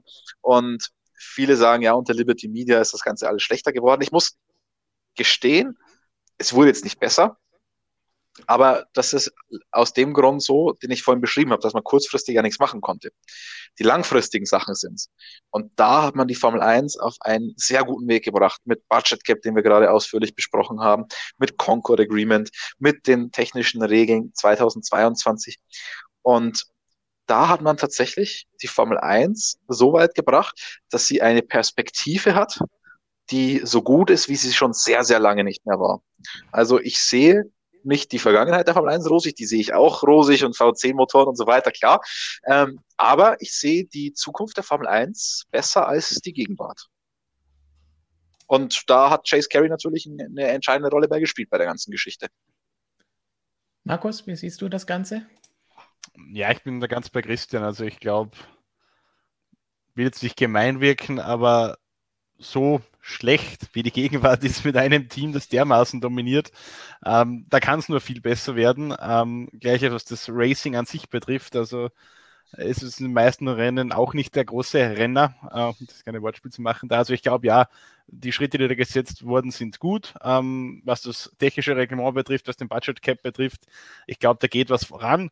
Es wurden schon einige Sachen richtig gemacht in den letzten Jahren, wie wir es angesprochen haben, Social Media etc. Also ich glaube, man ist da schon auf einem guten Weg, aber wie es der Christian noch gesagt hat, das dauert seine Zeit. Das sind so, so große Themen, da geht es um so viel Geld, da sind so viele Parteien involviert, das passiert nicht von heute auf morgen. Das sind Prozesse, die dauern eben eine Weile. Und ich glaube, ähm, in den nächsten paar Jahren wird sich da sicher was tun und ich hoffe und glaube auch, dass man in, sagen wir mal, drei, vier, fünf Jahren äh, eine deutlich bessere und spannendere äh, Formel 1 sehen als jetzt. Wenn ich so in den Chat schaue, sehe ich auch größtenteils Daumen nach oben. Klar, Formel 1 und Motorsportfans. Und wir sind auch positiv und blicken positiv in die Zukunft. Das ist ja schon mal was. Und insgesamt würde ich auch sagen, dass das, was sie bislang gemacht haben und vor allen Dingen, was sie dieses Jahr gemacht haben, bei einer besonderen Herausforderung, das auf jeden Fall Grund genug ist zu sagen, okay, wir sind positiv und schauen optimistisch in die Zukunft, denn das haben sie bislang sehr gut gelöst. Und wenn sie damit überhaupt ge dafür gesorgt haben, dass wir auch weiterhin Formel 1 haben, dann ist das ja schon mal was und deutlich mehr wert als alles, was vorher so gelaufen ist. Stefan, Gut. ich glaube, wir, wir zwei müssen da, müssen uns entschuldigen an der Stelle wahrscheinlich bei Chase Carey. Über den haben wir uns ja lustig gemacht und kritisiert, dass er das immer gesagt hat, zwischen 15 und 18 Rennen in diesem Jahr zu einer Zeit, als es wirklich sehr zappenduster aussah auf der ganzen Welt. Ähm, ich, wenn ich wäre ich jetzt Niki, würde ich meine Kappe ziehen, habe ich leider nicht drauf. Aber Respekt und ähm, Sie haben uns eines Besseren belehrt. Genau, Sie haben das Ganze gut organisiert, das Ganze gut umgesetzt. Markus zieht für uns die Kappe und für euch alle auch gleich mit. Denn ja, Sie haben das wunderbar gemacht. Natürlich hätte es auch anders ausgehen können, dass es sich so entwickelt hat, steckt keiner drin, auch sie nicht. Aber sie haben es sehr gut gemacht. Auch dieses gestaffelte, nicht einen kompletten Kalender bekannt geben, haben wir auch schon öfter mal drüber gesprochen, Markus. Die MotoGP, die da mehrfach Rennen abgesagt, neu angesetzt, wieder abgesagt, verschoben, ersetzt hat. Das heißt, da hat die Formel 1 gut gemacht. Hey, wir machen jetzt die nächsten zwei Monate und dann schauen wir weiter und dann kommen wieder ein paar Rennen dazu und nochmal ein paar dazu. Und so haben sie diesen Kalender peu à peu aufgestockt zu so vielen Rennen, wie wir jetzt haben. Und das ist sehr, sehr gut gemacht worden. Kann man nichts weiter machen, außer nochmal Markus den Hut ziehen lassen. Jawohl. Wunderbar. Dann schauen wir doch vielleicht noch mal ganz kurz ein paar Fragen von euch an, bevor wir zu den News kommen, denn da war auch was los. Als erstes vielleicht noch mal Professor Dr. Racer, der heute leider nicht live mit dabei sein kann, aber uns allen einen wunderschönen Stream und Abend wünscht und Christian nochmal Lob ausspricht für die Interviews, die er diese Woche gemacht hat, und auch im Rest der Saison, zum Beispiel Peter Sauber bis Günther Steiner. Diese Interviews findet ihr natürlich alle bei uns auf der Webseite und hier auf dem YouTube-Kanal. Das heißt, wer vielleicht neu dabei ist, schaut euch nach dem Stream einfach mal um. Da gibt es spannende Interviews aus den letzten Wochen und Monaten. Und auch morgen kommt da ja noch ein kleines Schmankerl mit unserem Schweizer Freund Roger Benoit. Ja, und wir müssen auch vielen Dank sagen an Professor Dr. Razor, einer der treuesten Zuschauer, die man sich irgendwie nur wünschen kann, aber auch viele andere da draußen, die uns unterstützen, die uns immer wieder schauen. Also ähm, sensationell, ohne euch wäre das ja alles nicht möglich. Ganz genau, denn nur so können wir euch noch mehr Artikel und noch mehr Videos bieten. Und ja, ich hoffe, so wie es aussieht, gerade 1300, die live zuschauen, euch gefällt es ja irgendwie. Dann schauen wir doch mal, was wir sonst noch an News zu bieten haben. Markus, du hast Valentino Rossi angesprochen. Ja. Jeder kennt ihn, jeder liebt den Doktor. Wir haben jetzt, glaube ich, schon ein halbes Jahr lang versucht, ihn auf unser Cover zu bringen bei unserer Printausgabe, die aktuell, wenn wir einen Blick drauf werfen wollen, ich habe hier viel zu viele Dinge an Bildern, so aussieht mit Fernando Alonso. Aber anstelle von Alonso hätte da schon Valentino Rossi drauf sein können, wie auf den zwei Ausgaben davor auch schon dieses Jahr. Markus, angeblich soll es jetzt endlich soweit sein und er entscheidet seine Zukunft. Also angeblich ist die Entscheidung schon gefallen, anscheinend muss sie nur noch verkündet werden. Wir nehmen jetzt mal an, dass es vielleicht morgen im Laufe des Tages soweit sein könnte. Also unbedingt regelmäßig auf motorsportmagazin.com reinkicken, dass ihr da sicher nichts verpasst. Ähm, das Datum wäre jetzt irgendwie passend, das Event wäre passend. Wir sind in diesem Wochenende in Barcelona. Das ist der Monster Energy Grand Prix von Katalonien. Monster Energy seit Jahren persönlicher Sponsor von Valentino Rossi, also das würde sehr gut zusammenpassen. Außerdem waren wir jetzt äh, zwei Wochen lang in, in Misano, also gleich vor der Haustür von Valentino Rossi in Tavulia. Ähm, da gab es ein Meeting mit den Yamaha-Bossen, mit den Petronas Yamaha äh, Sepang Racing Team-Bossen in Tavulia in der V46 Zentrale. Also da dürfte das alles eingetütet worden sein. Äh, so wie es aussieht, ein Einjahresvertrag bei Petronas Yamaha und der soll jetzt eben im Laufe des Wochenendes, ich nehme mal an, morgen oder am Freitag bekannt gegeben werden. Genau, das sind die, das, was wir aktuell so wissen. Äh, fix ist noch nichts, aber es schaut schon mal sehr gut aus, glaube ich. Wie seit einem halben Jahr. genau, aber Stefan, ich glaube, du kannst schon mal bei Klaus in der Grafik schon vorsichtig mal ein Valentino Rossi Cover anfragen. Das könnte jetzt wirklich was werden. Und da kann er aber auch, kann er auch ein bisschen Köpfe bauen, also ein Rossi-Kopf auf einen Petronas, äh, auf eine Petronas Lederkombi drauf. Aber weißt du was, Markus? Was ich so schade finde. Jetzt haben wir so eine verrückte MotoGP-Saison ohne Marc Marquez. Und dann stürzt der Rossi auch. Das wäre doch, das wäre doch eigentlich so eine klassische Saison, wo Rossi nochmal sogar Weltmeister werden könnte. Das ist wahrscheinlich die letzte, wo er es noch werden kann, ja. ja. Ich meine, er kann es er immer noch werden. Er ist jetzt, lass mich nicht lügen, 27 Punkte hinten oder sowas, glaube ich. Also das ist noch nicht aus der Welt. Aber natürlich, ähm, Valentino Rossi über den Speed wird das nicht mehr machen. Da gibt es einige Fahrer, die deutlich schneller sind mittlerweile als er. Er kann es nur über die Erfahrung, über die Konstanz machen. Und da hatte er den Motorschaden in Jerez im ersten Rennen. Okay, da konnte er nichts dafür. Jetzt der Sturz, der schmerzt natürlich ziemlich. Ähm, wird, wird sehr schwer jetzt. Aber in dieser Saison ich wage da gar keine Prognosen mehr, weil äh, wenn, wenn, man das zu Saisonbeginn prognostiziert hätte, was in der ersten Saisonhälfte passiert ist, dann hätten dann eh alle für vollkommen verrückt gehalten. Also ich würde nach wie vor nicht ausschließen, dass der Weltmeister am Ende Valentino Rossi heißt, aber natürlich äh, auf einer sehr guten Strecke für ihn und Yamaha da den Nuller zu schreiben, das hat schon geschmerzt. Hast du noch eine News auf Lager? Ich habe noch eine News auf Lager, die an das Ganze anschließt, und zwar im nächsten Jahr soll es Gerüchten zu folgen, oder nicht im nächsten Jahr, 2022 äh, dann, könnte es Gerüchten zu folgen, dann ein VR46-Team in der MotoGP auch geben. Äh, das Ganze fußt so ein bisschen drauf, dass was man eben so gerüchteweise gehört hat, dass Valentino Rossi bei Petronas Yamaha nicht wie ursprünglich erwartet einen Vertrag für 2021 mit Option auf ein weiteres Jahr unterschreiben soll, sondern einen reinen Einjahresvertrag. Der Gedanke dahinter soll sein, dass Valentino Rossi nur 2021 bei Petronas fährt und dann 2022 vielleicht in einem eigenen VR46-Team in der MotoGP. Da hat es über Jahre hinweg schon immer wieder so Gerüchte gegeben, Gespräche gegeben, dass das mal was wird quasi. Äh, man ging eigentlich immer fix davon aus, dass das dann ein Yamaha-Team sein würde. Das könnte jetzt aber doch nicht so sein. Und zwar könnte die Realität sein, dass es ein VR46 Suzuki-Team geben wird, dass die Plätze des aktuellen dritten Ducati-Teams Avinza übernimmt. Bisschen kompliziert das Ganze, äh, ergibt aber irgendwie Sinn, weil Suzuki seit vielen Jahren schon mit dem Gedanken spielt, ein Kundenteam in die MotoGP zu bringen. Das würde sich jetzt natürlich gut anbieten, wenn man hier einen, einen guten Partner findet im VR46-Team. Äh, zusätzlich Suzuki-Teamchef Davide Privio ist ein alter Kumpel von Valentino Rossi. Die waren in der ersten Yamaha-Ära zusammen bei, zusammen bei Yamaha. Da war Davide Privio Teamchef damals. Und das Avincia-Team steht finanziell auf sehr wackeligen Beinen, seit Jahren schon, das ist ein offenes Geheimnis. Ähm, der Laden läuft dort eigentlich nur, weil Tito Rabat einiges an Kohle mitbringt. Äh, der ist halt jetzt aber sportlich äh, in letzter Zeit so weit äh, weg von der Spitze, dass das auch nicht so ganz aufgeht, der ganze Plan. Also es würde Sinn ergeben, wenn das Ganze so aufgeht. Momentan sind es nur Gerüchte, weil die Rossi hat nur gesagt, definitiv nächstes Jahr gibt es noch kein VR46-Team. Aber ähm, für 2022 könnte es was werden, auch weil es Gerüchte gibt, dass Luca Marini im nächsten Jahr schon bei Avincia fährt. Das ist ja der Halbbruder von Valentino Rossi. Und somit wird sich das Ganze dann auch äh, schön, wird das Ganze schön übergehen, dann dieses VR46-Team. Also das ist noch eine spannende Entwicklung, die wir da in den nächsten Monaten vielleicht äh, erleben könnten.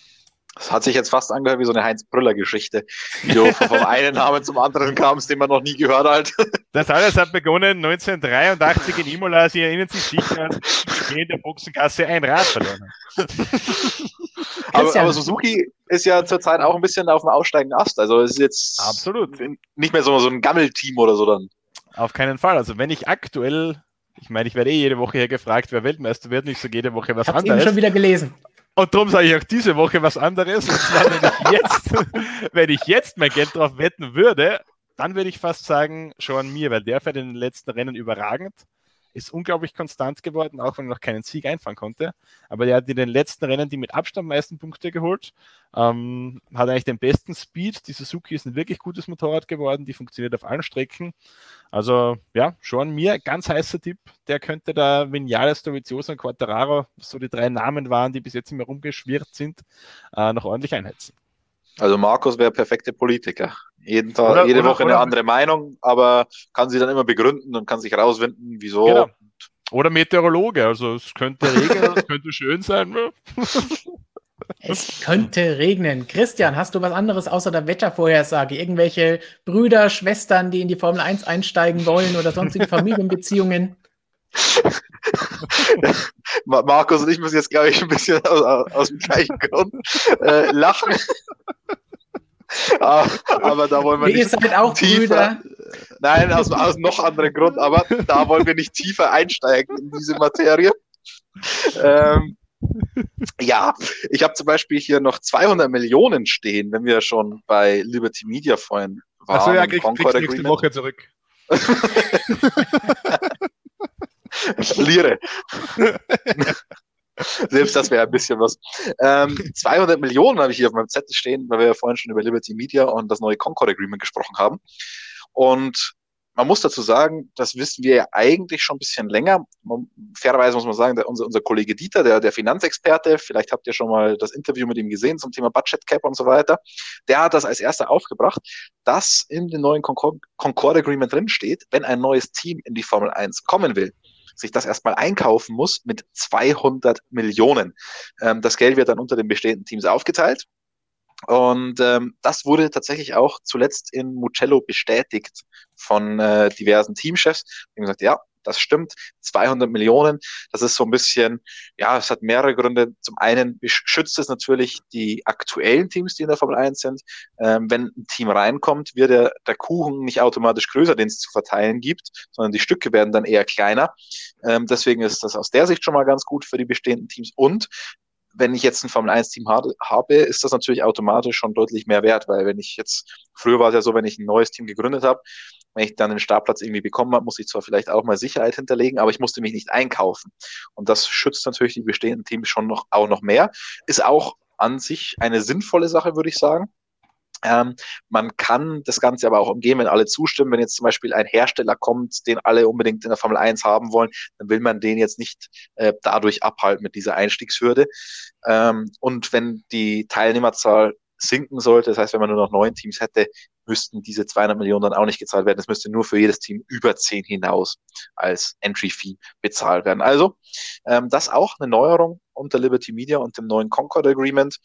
Ähm, kann auf der einen Seite natürlich hinderlich sein, wenn man neue Teams will, auf der anderen Seite beschützt sie die aktuellen und deswegen eigentlich an sich eine, ich, ich würde sagen, eine vernünftige Geschichte. Dann News, Formel 1 in Deutschland. Ähm, Gab es ja Neuigkeiten am Montag, glaube ich. War ja. ja, Montag. Nürburgring mit Zuschauern, bis zu 20.000 Leute dürfen kommen. Äh, Finde ich richtig cool, weil wir haben uns ja alle gefreut, dass die Formel 1 überhaupt in Deutschland fährt. Wir waren uns aber alle relativ sicher, dass da keine Fans dabei sein werden.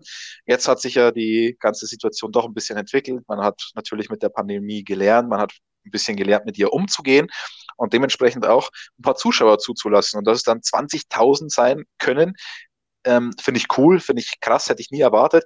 Ist auch noch nicht in Stein gemeißelt. Die ersten Tickets wurden jetzt verkauft, die ersten 5000. Ähm, man, muss man muss schauen, wie sich das Infektionsgeschehen in der Region entwickelt. Und deswegen gibt man das in so einzelnen Chargen in den, in den Verkauf, diese Tickets, dass man nicht sagt, man hat jetzt alle 20.000 verkauft, jetzt dürfen aber doch nur 5000 kommen, weil die Infektionszahlen so hoch sind. Deswegen, ähm, die erste Charge ist jetzt verkauft. Jetzt schaut man, darf man vielleicht 10.000 Leute ähm, zulassen. Also eigentlich der ursprüngliche Plan oder der aktuelle Plan sieht 20.000 vor, damit kalkuliert man, aber es kann sich natürlich ändern und deswegen gehen die immer einzeln in den Verkauf. Die ersten 5.000 Tickets sind weggegangen wie warme Semmeln.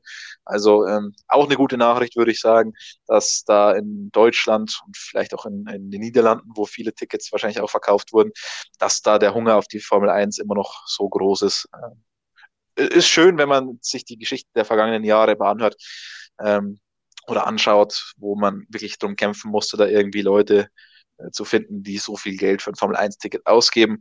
Und ja, stimmt mich wieder ein bisschen optimistisch. Das sind auf jeden Fall gute Nachrichten. Hoffen wir, dass möglichst viele dann dabei sein können, wenn der Eifel Grand Prix, nicht der Deutschland Grand Prix am Nürburgring ah ja, steigt. Aber mir blutet natürlich das Herz, dass dann möglicherweise 20.000 Leute da sind, wahrscheinlich viele, viele Zuschauer von uns und wir können dann kein Fan-Treffen machen. Ähm, da blutet einem das Herz, aber. Es wird irgendwann wieder. Genau, das holen wir auf jeden Fall nach. Und bis dahin könnt ihr mit uns hier im Stream diskutieren und entsprechend uns eure Meinung senden. Und passend dazu, nachdem wir jetzt Formel 1 und MotoGP News gehört haben, wäre jetzt natürlich der Motorsportteil dran. Die letzten Wochen habe ich in Vertretung für Robert dann etwas über Formel E und DTM und Co. erzählt. Letzte Woche war Robert schon auf dem Weg nach Le Mans, wo am vergangenen Wochenende die 24 Stunden von Le Mans stattgefunden haben. Am kommenden Wochenende 24 Stunden am Nürburgring. Das heißt, die 24 Stunden Klassiker sind am Laufen gerade. Und deswegen ist Robert heute auch nicht da, denn am Wochenende geht es schon zum nächsten 24 Stunden Rennen weiter zum Arbeiten. Außerdem für euch alle vielleicht ganz kurz. Er hat heute Geburtstag, also Happy Birthday, Robert, an dieser Stelle nochmal. Und deswegen auch nicht mit dabei. Und ansonsten während der Saison müssen wir auch immer ein bisschen rotieren und schauen, wer gerade wann arbeiten muss, denn hier Brinky 10 vermisst auch Pablo, also Stefan Pablo von Bäumen, unseren Bildermann und unseren Nesca-Guru. Irgendwann wird auch er wieder dabei sein, aber momentan ein Rennwochenende jagt das nächste. Ist Mittwoch ein schlechter Zeitpunkt für ihn, um mit dabei zu sein. Irgendwann muss jeder auch mal ein, zwei Stunden frei haben. So, dann von mir noch ein Hinweis in eigener Sache. Ihr habt es vorhin schon gesehen, Fernando Alonso, der hier als alt bezeichnet wurde im Chat, äh, würde alt aussehen. Das ist unser neues Magazin oder unser aktuelles Magazin. Demnächst machen wir die neue Ausgabe und beginnen damit. Dann seht ihr vielleicht Valentino Rossi vorne drauf. Wenn ihr unser Magazin haben wollt, ihr könnt es natürlich wie immer schön bestellen. Link ist in der Beschreibung unter diesem Video oder auf unserer Website, in unserer App überall zu finden. Blick ins Heft zeigt euch zum Beispiel, oh, das war das Falsche, was wir holen können. Das hier können wir holen. Ein Artikel über die Situation von Ferrari, ein Interview mit Carlos Sainz, das Christian geführt hat. Der Artikel mit dem alternden, aber vielleicht trotzdem noch guten Fernando Alonso von Jonas geschrieben. Natürlich sind auch die MotoGP-Artikel mit dabei, KTM, die ersten Erfolge in der MotoGP. So kam es dazu. Wer sind die Garanten dafür? Hat Markus wunderbar Hat der Erfolg viele Namen oder Rahmen, Markus? in diesem Fall beides. Einen ganz besonderen Rahmen, auch das wird immer schön in jedem KTM-Artikel erklärt und beschworen, warum das ein genau. Grund ist, wo sie erst keinen Erfolg hatten und jetzt dann doch und warum niemand es so schnell ihnen nachmachen kann.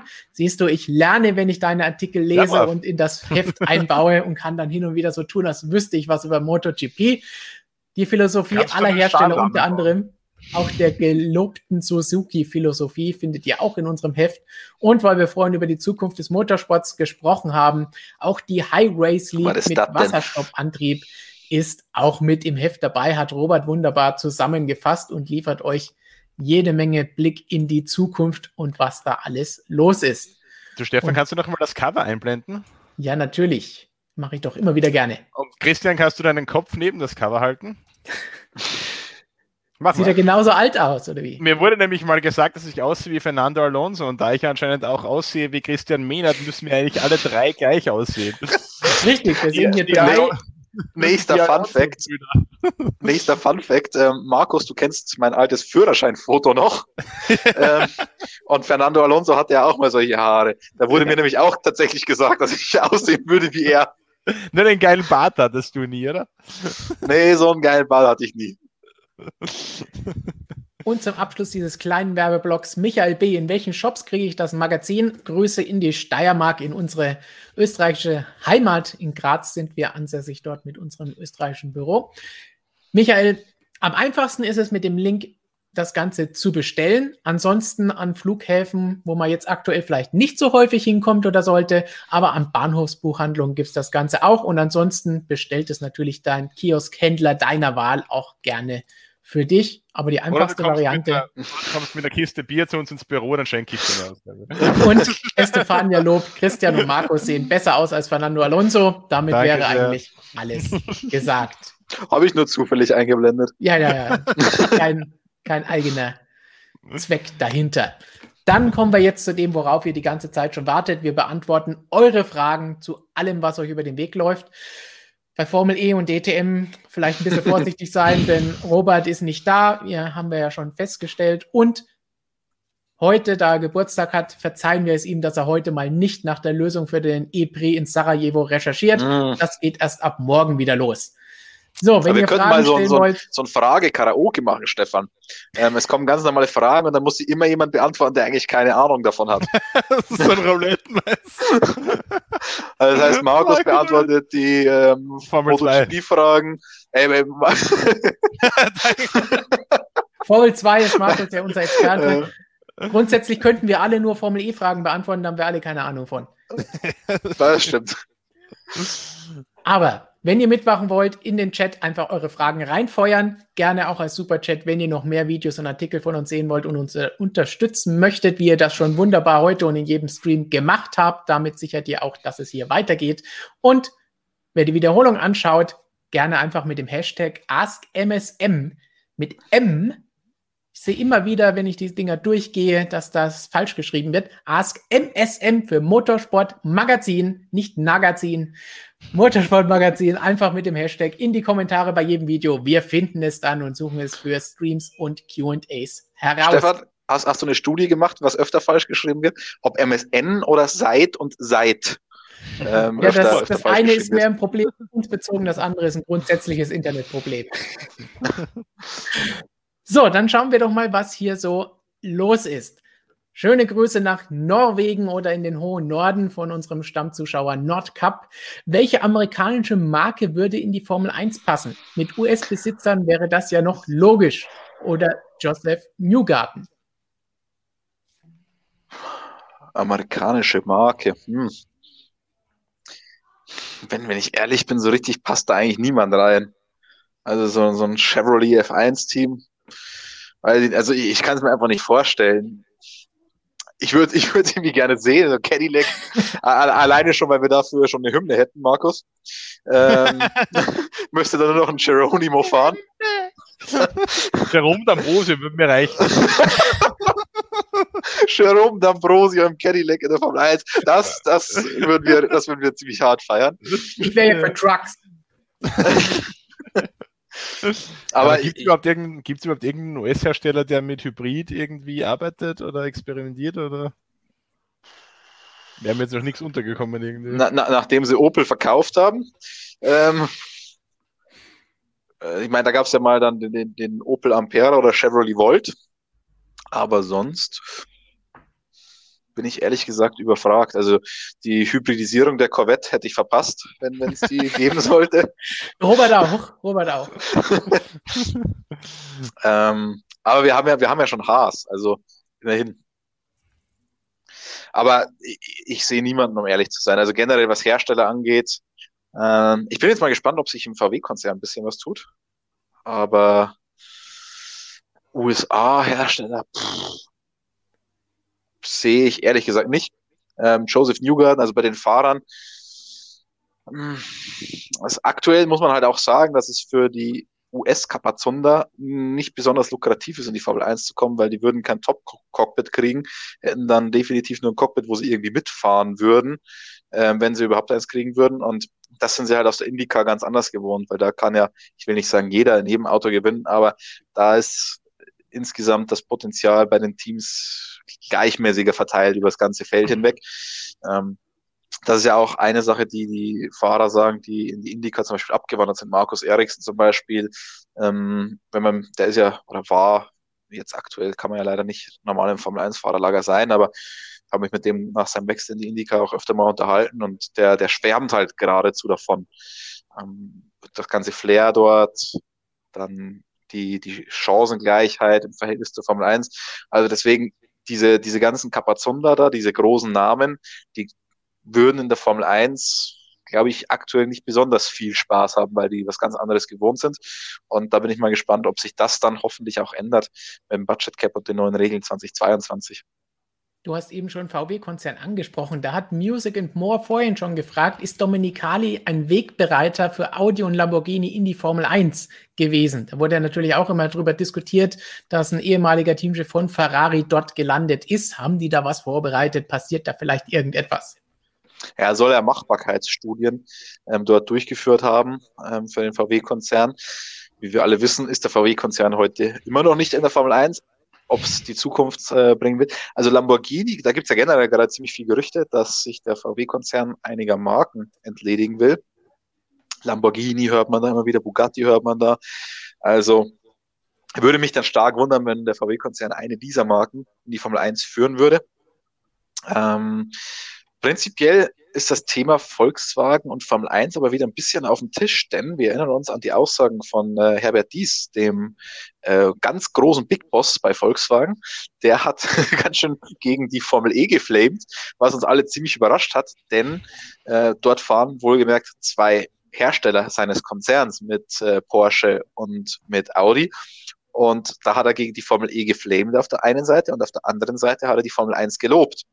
Das hat sich schon ein bisschen angehört wie so ein kleiner Flirt mit der Formel 1. Ähm, kurzfristig sehe ich das aber jetzt irgendwie nicht, dass da Volkswagen in die Formel 1 einsteigen könnte. Motor ist so eine, ist eine Frage. Natürlich sagen jetzt wieder welche, ja, die haben doch noch diesen Hochleistungseffizienzmotor ähm, bei Porsche irgendwie in der Garage stehen. Aber wenn du mit dem in der Formel 1 antreten willst, musst du da auch, glaube ich, noch einiges machen und würdest nicht ganz oben mit starten.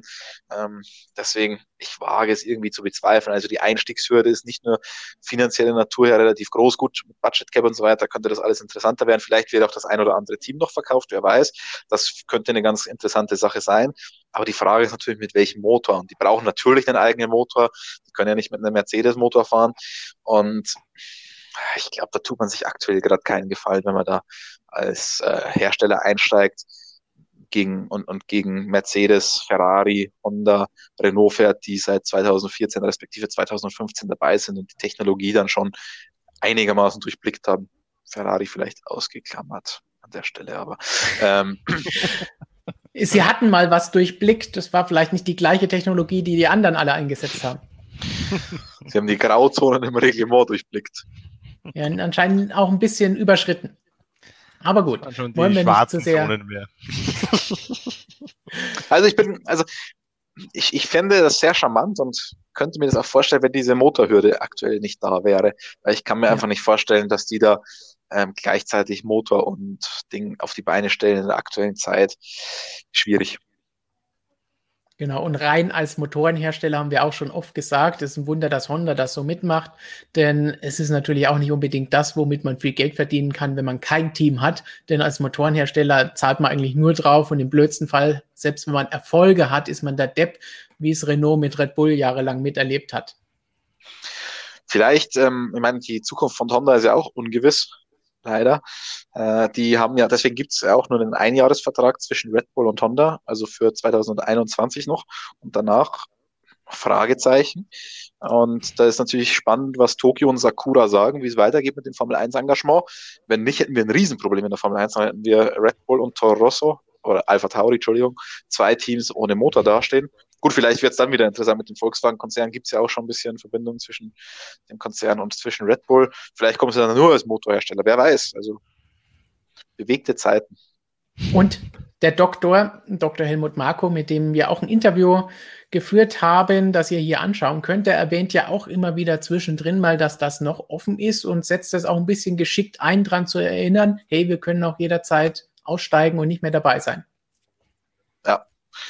Also es gibt auch die Möglichkeit in dem neuen Concord Agreement.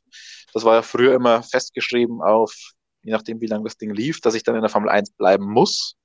Äh, da gibt es jetzt eine Ausstiegsklausel, wenn ich bis zu einem gewissen Stichtag gesagt habe, okay, ich fahre im nächsten Jahr nicht mehr mit, dann fahre ich im nächsten Jahr nicht mehr mit. Ja. So, Markus, vielleicht, ähm, wenn du allen Kollegen in unserem Grazer Büro sagst, sie müssen vorsichtig an der Tür sein, denn Michael B. kommt vielleicht vorbei, dann wird es gefährlich. Ich weiß nicht, welchen Nachschub er bringen wollte. Das vielleicht ja, muss man das nochmal klären. Bier, Bier dann bist du vielleicht mit dabei. Ja, dann melde ich mich. Also lass uns einfach Komm. mal uns eine E-Mail schreiben und dann, dann dealen wir uns das genau aus. Ja, aber bitte erst äh, beim nächstjährigen ähm, Österreich Grand Prix. Ja, ja. ja, ich habe Bier gelesen. Und ansonsten auch gerne an unser München-Büro. Nordcup hat nochmal eine Frage nachgepasst oder einen Kommentar. Verpasst RTL den Aufstieg des neuen Mick Schumacher, MSC? Schade, ja, das ist nächstes Jahr, wenn Mick vielleicht den Sprung schafft in die Formel 1, dann tatsächlich dumm, dass das nur bei vier Rennen auf Sky im Free TV zu sehen sein wird. Ob er es schaffen kann oder nicht, haben wir letzte Woche einen Stream lange drüber diskutiert. Das heißt, wer es nicht gesehen hat, einfach nach diesem Stream zurückgehen und da anschauen, was wir zu Mick Schumacher zu sagen hatten. Christian, du hast schon angesetzt. Ja, ich höre, es tut sich vielleicht noch ein bisschen was auf dem TV-Rechte-Markt. Ähm, vielleicht gibt es auch ein paar mehr Rennen noch im Free TV vielleicht nicht nur auf Sky. Warten wir mal ab. Daumen drücken. Dann Jan Habstedt hat eine Frage für Markus aus der MotoGP Geschichte. Was sagt Markus zur EWC-Terminverschiebung mit der Parallelproblematik zum IDM-Finale, wodurch viele Fahrer sowie Pirelli nicht daran teilnehmen können? Mandy Keins war ja schon maximal verärgert.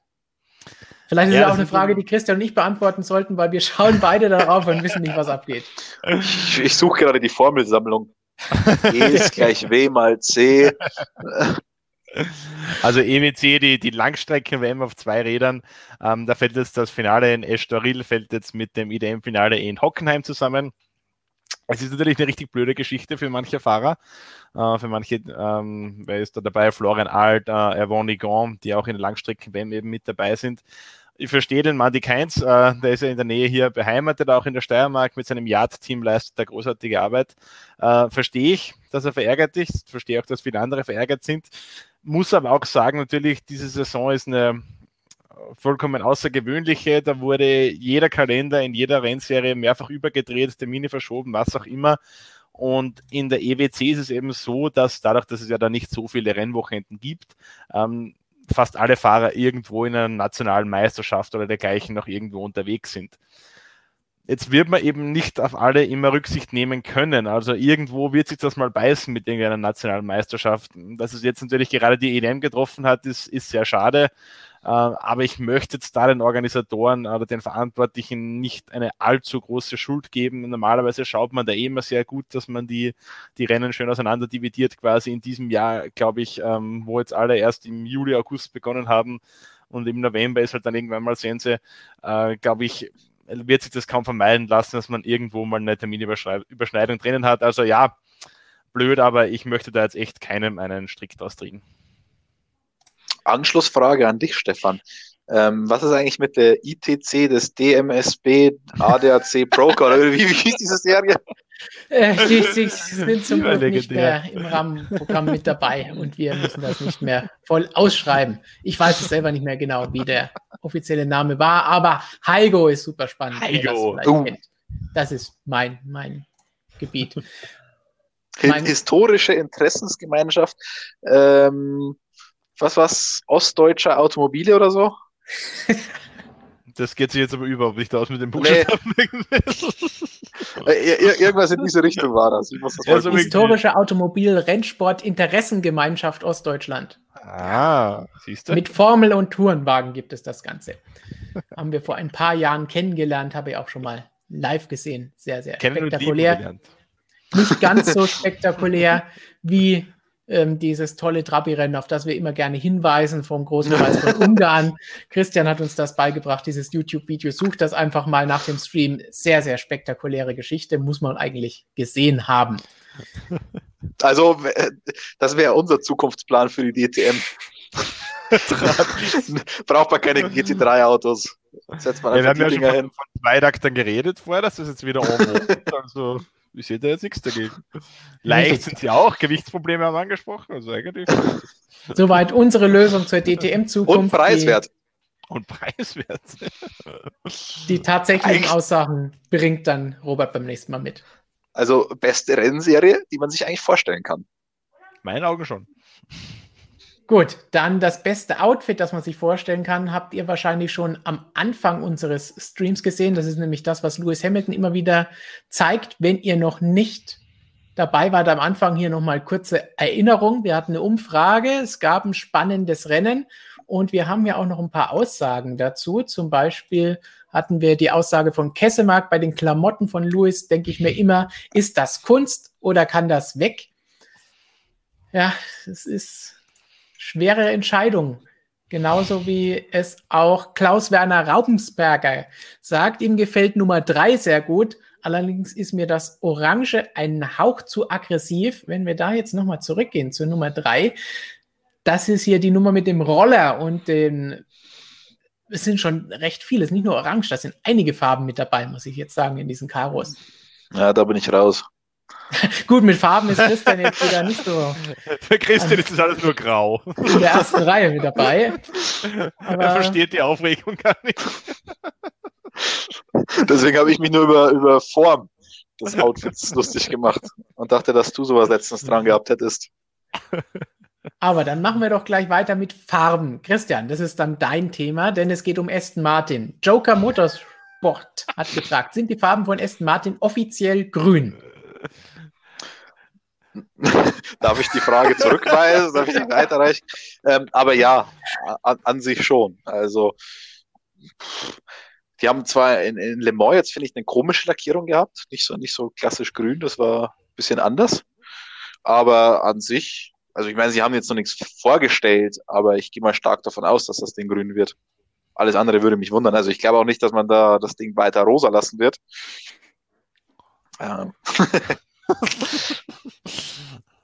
aber wenn man sich die Aston Martin können sie so wahrscheinlich schon gebrauchen.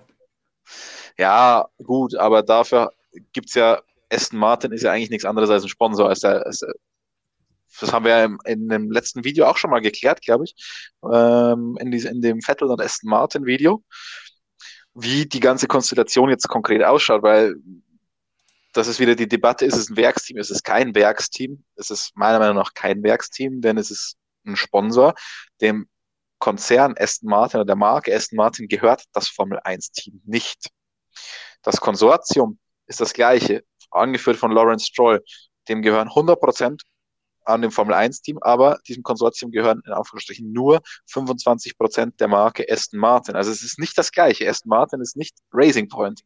Aber es gibt einen Vertrag zwischen beiden, dass Racing Point zum Aston Martin Team wird. Und deswegen ist es ein Sponsorship. Deswegen kann ich mir nicht vorstellen, dass wenn die dann viel Geld bezahlen und Haupttitelsponsor sind, dass dann das Auto pink ist. Also ich gehe mal stark davon aus, dass wir Sepp nächstes Jahr in grün sehen werden. Auch da wird Klaus dann vielleicht schon mal ein paar Köpfe montieren, damit wir da schon mal einen Geschmack für bekommen. So, eine Sache, die habe ich von dir, Christian, heute schon auf Instagram gesehen, eine Reaktion. Denn Jan hat gefragt, wer findet den BMW M3 4 auch hässlich? Hässlich. Ich, ich habe, glaube ich, auf keine meiner Instagram-Stories jemals so viel Feedback bekommen von, von Motorsportmagazin-Lesern. Ähm, ich habe keinen, einzig, keinen einzigen bekommen, der, der mich irgendwie schändet dafür, weil ich war ja doch relativ deutlich in meiner Meinung dazu. Ähm, irgendwie finden den alle kacke. Kann man eigentlich nichts weiter hinzufügen. Dem ist einfach so. Außer schreibt es uns in den Chat. Ich werfe ein Auge darauf, wenn ihr sagt nein. Er hat geschrieben, also die haben ja, eins. Die ja. haben ja dieses GT, GT3-Fahrzeug davon letztens mal vorgestellt. Ähm, also ein paar Bilder zumindest gezeigt. Das ist, glaube ich, noch nicht das Finale, das ist ja jetzt noch in der, in der Erprobung. Ist ja irgendwie auch der Grund, wieso die nächstes Jahr kein richtiges GT3-Fahrzeug für die DTM dann hätten und so weiter, weil der offenbar nicht rechtzeitig fertig wird. Und da habe ich mir schon gedacht, boah, das Ding ist aber mal richtig hässlich. Der muss schon verdammt schnell sein, damit er das Design irgendwie rechtfertigen kann. Und ich meine, vom Vierer kennt man das Design ja mit dieser Mega-Niere. Aber jetzt beim M3 auch noch dieses Ding dahin. Oh, und der Dreier war so schön, dieser BMW, und dann macht man sowas draus. Ah. Ich sehe hier schon, also, MM ist das Motorsportmagazin, sagt auf jeden grün-rosa, oh Gott. Aber es grün, tut halt so weh, weil die Autos eigentlich cool wären. Und dann so ein Ding. Wahnsinn. Aber oh. es gibt auch andere Meinungen. Racing Channel sagt, Pink soll bleiben. Was sagen wir denn dazu? Es gibt aber, warte, ich habe jetzt hier noch was ganz Interessantes gesehen. Ähm,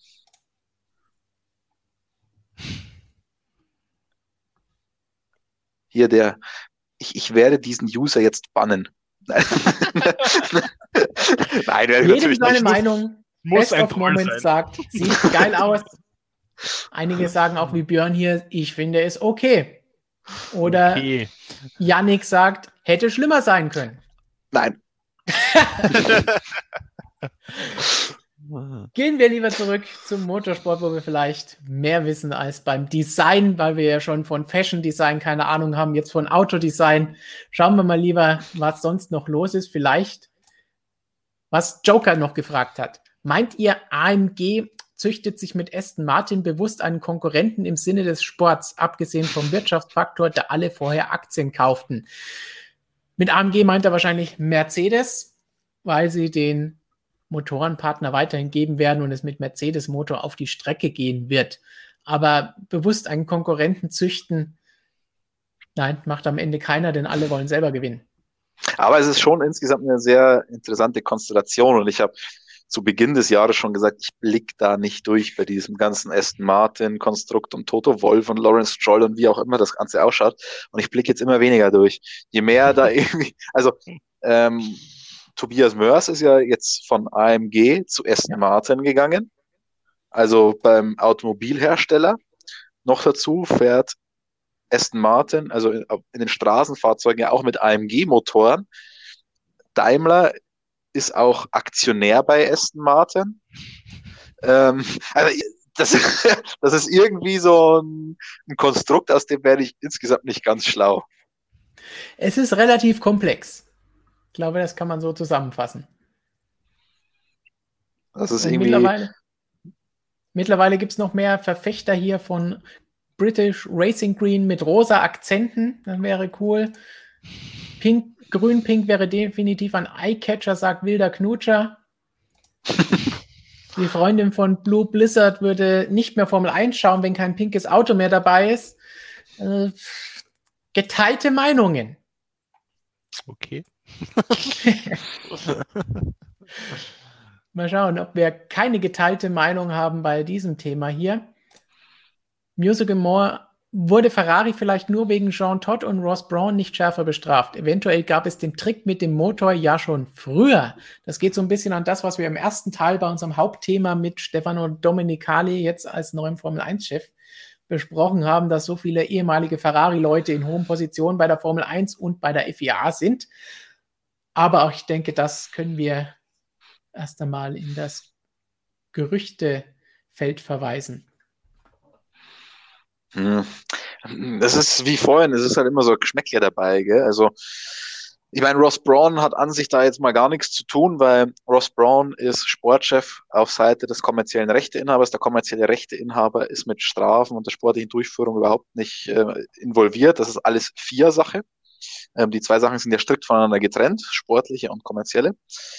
Ähm, es gibt schon Leute, die sagen, Schott Hot hält da die schützende Hand über Ferrari.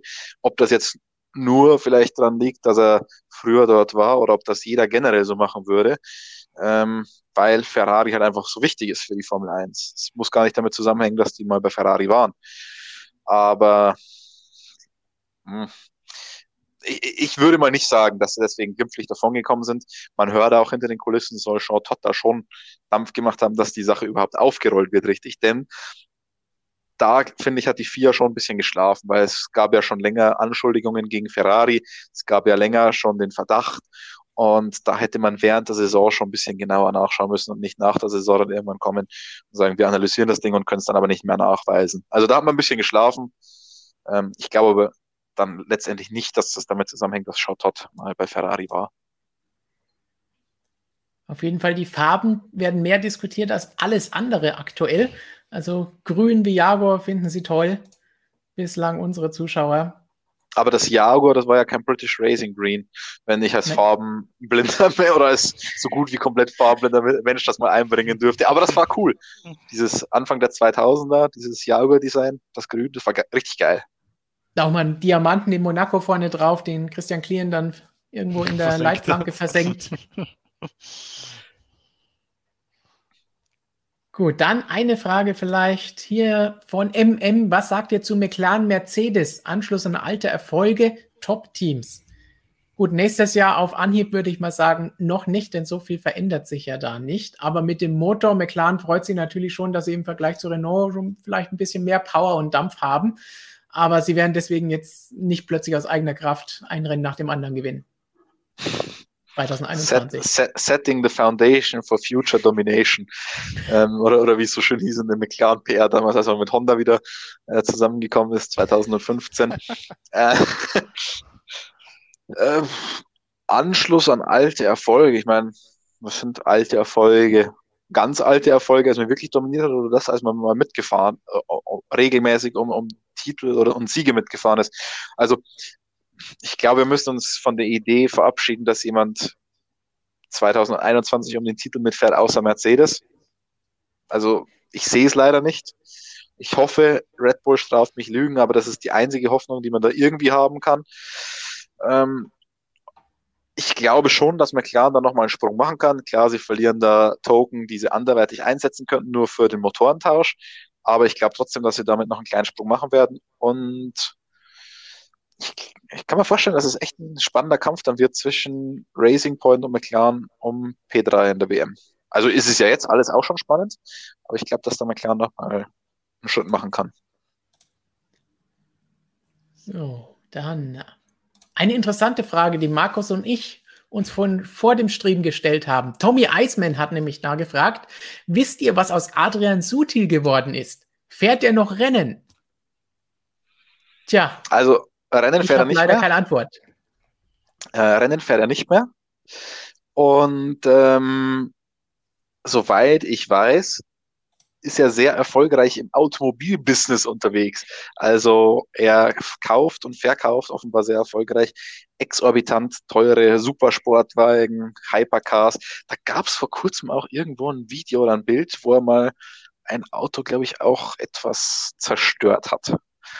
Muss ich mal schauen. Auf jeden Fall habe hab ich doch vor kurzem erst wieder was gelesen. Ähm, und passt ja auch irgendwie, also nicht das Auto zerstören, sondern Autos sammeln, verkaufen. Ähm, vor allem bei diesen streng limitierten Fahrzeugen kann man da, glaube ich, auch ein ganz gutes Geschäft mitmachen, weil die kriegt man halt nicht so ohne weiteres. Und da, glaube ich, hat er schon ganz gute Beziehungen als ehemaliger Formel 1-Pilot. Und kann man, dann kann man die auch einigermaßen gut weiterverkaufen. Pe Pega Mixel sagt, pink und gut stimmt nur für Mannerwaffel. Das stimmt. Kein Sponsor, wie wir kurz betonen. Kann sich aber gerne ändern. Sehr Dann- gerne, ja. gerne auch in Naturalien bezahlen. Absolut. Markus gerne einverstanden. Lizard 7 Racing. Christian Danner hat ja im Interview, nochmal Hinweis, gerne das Video noch anschauen, wenn ihr es noch nicht kennt oder beide Folgen. Christian Danner hat gesagt, dass er gespannt ist, was man sich diesmal für Ferrari ausdenkt. Die Auflösung ließ nicht lange auf sich warten. Es wird einfach ein Ferrari-Mann-Chef der Formel 1. Tja, haben wir vorhin schon drüber gesprochen, aber passend zu unserem Interview, um mal kurz darauf hinzuweisen, dass ihr euch das gerne noch anschauen könnt. Dann, denn die Ferrari-Teamchefs sind überall. Ra- Arriva Bene hatten wir vorhin schon. Äh, Marco Mattiacci hat jemand erwähnt. Nun von Rudi. Mattia Binotto muss ausgetauscht werden. Ein Thema, das wir auch schon oft im Stream hier diskutiert haben, weil einige Ferrari- oder Vettel-Fans nicht so begeistert von ihm sind. Aber ich glaube, aktuell müssen sie erstmal ganz andere Dinge auf die Reihe bekommen. Kurze Antwort, Christian. Ähm, naja, er hat nicht die glücklichste Figur jetzt mal gemacht in vielen Sachen, sowohl was die Performance angeht, auch, als auch was den Fahrerwechsel angeht. Ähm, ja, es wird ein bisschen, die Luft wird dünn für ihn, würde ich sagen. Allerdings muss man sagen, wenn man jetzt einen neuen hinstellt, das Auto wird auch nicht auf einmal schneller und dann ist der neue auch schon wieder ein bisschen angezählt. Also Ja. vielleicht muss man auch den richtigen Moment abwarten und den richtigen überhaupt erstmal finden. Dann den richtigen Moment. Music and More nochmal Christian Danner erwähnt. Warum ist es eigentlich immer ein Mercedes als Safety Car? Tja, Mercedes mittlerweile kann ich noch einen Fun Fact liefern. 25-jähriges Jubiläum als Safety Car in diesem Jahr. Seit 25 Jahren fährt ein Stern vor dem Feld her. Seit 20 Jahren sitzt Bernd Mailänder am Steuer. Das heißt, er macht das auch schon eine ganze Weile. Ganz am Anfang noch parallel zu seiner Rennfahrerkarriere, seitdem als Profi-Safety-Car-Fahrer und geht vor dem Feld dahin. In Mugello zum ersten Mal ein rotes statt ein silbernes Safety Car. Also so hat sich zumindest in der Hinsicht was getan. Aber ansonsten ist eine einfache Antwort, Sie haben einen Vertrag und Sie sind offizieller Safety Car Partner. Deswegen heißt das Ding ja auch Mercedes AMG Official Formula One Safety Car. Ja, da muss man jetzt natürlich noch was sagen. Ähm, nicht, dass der ein oder andere das jetzt falsch versteht, wenn du sagst, seit 25 Jahren fährt er einen Stern vor dem Feld her.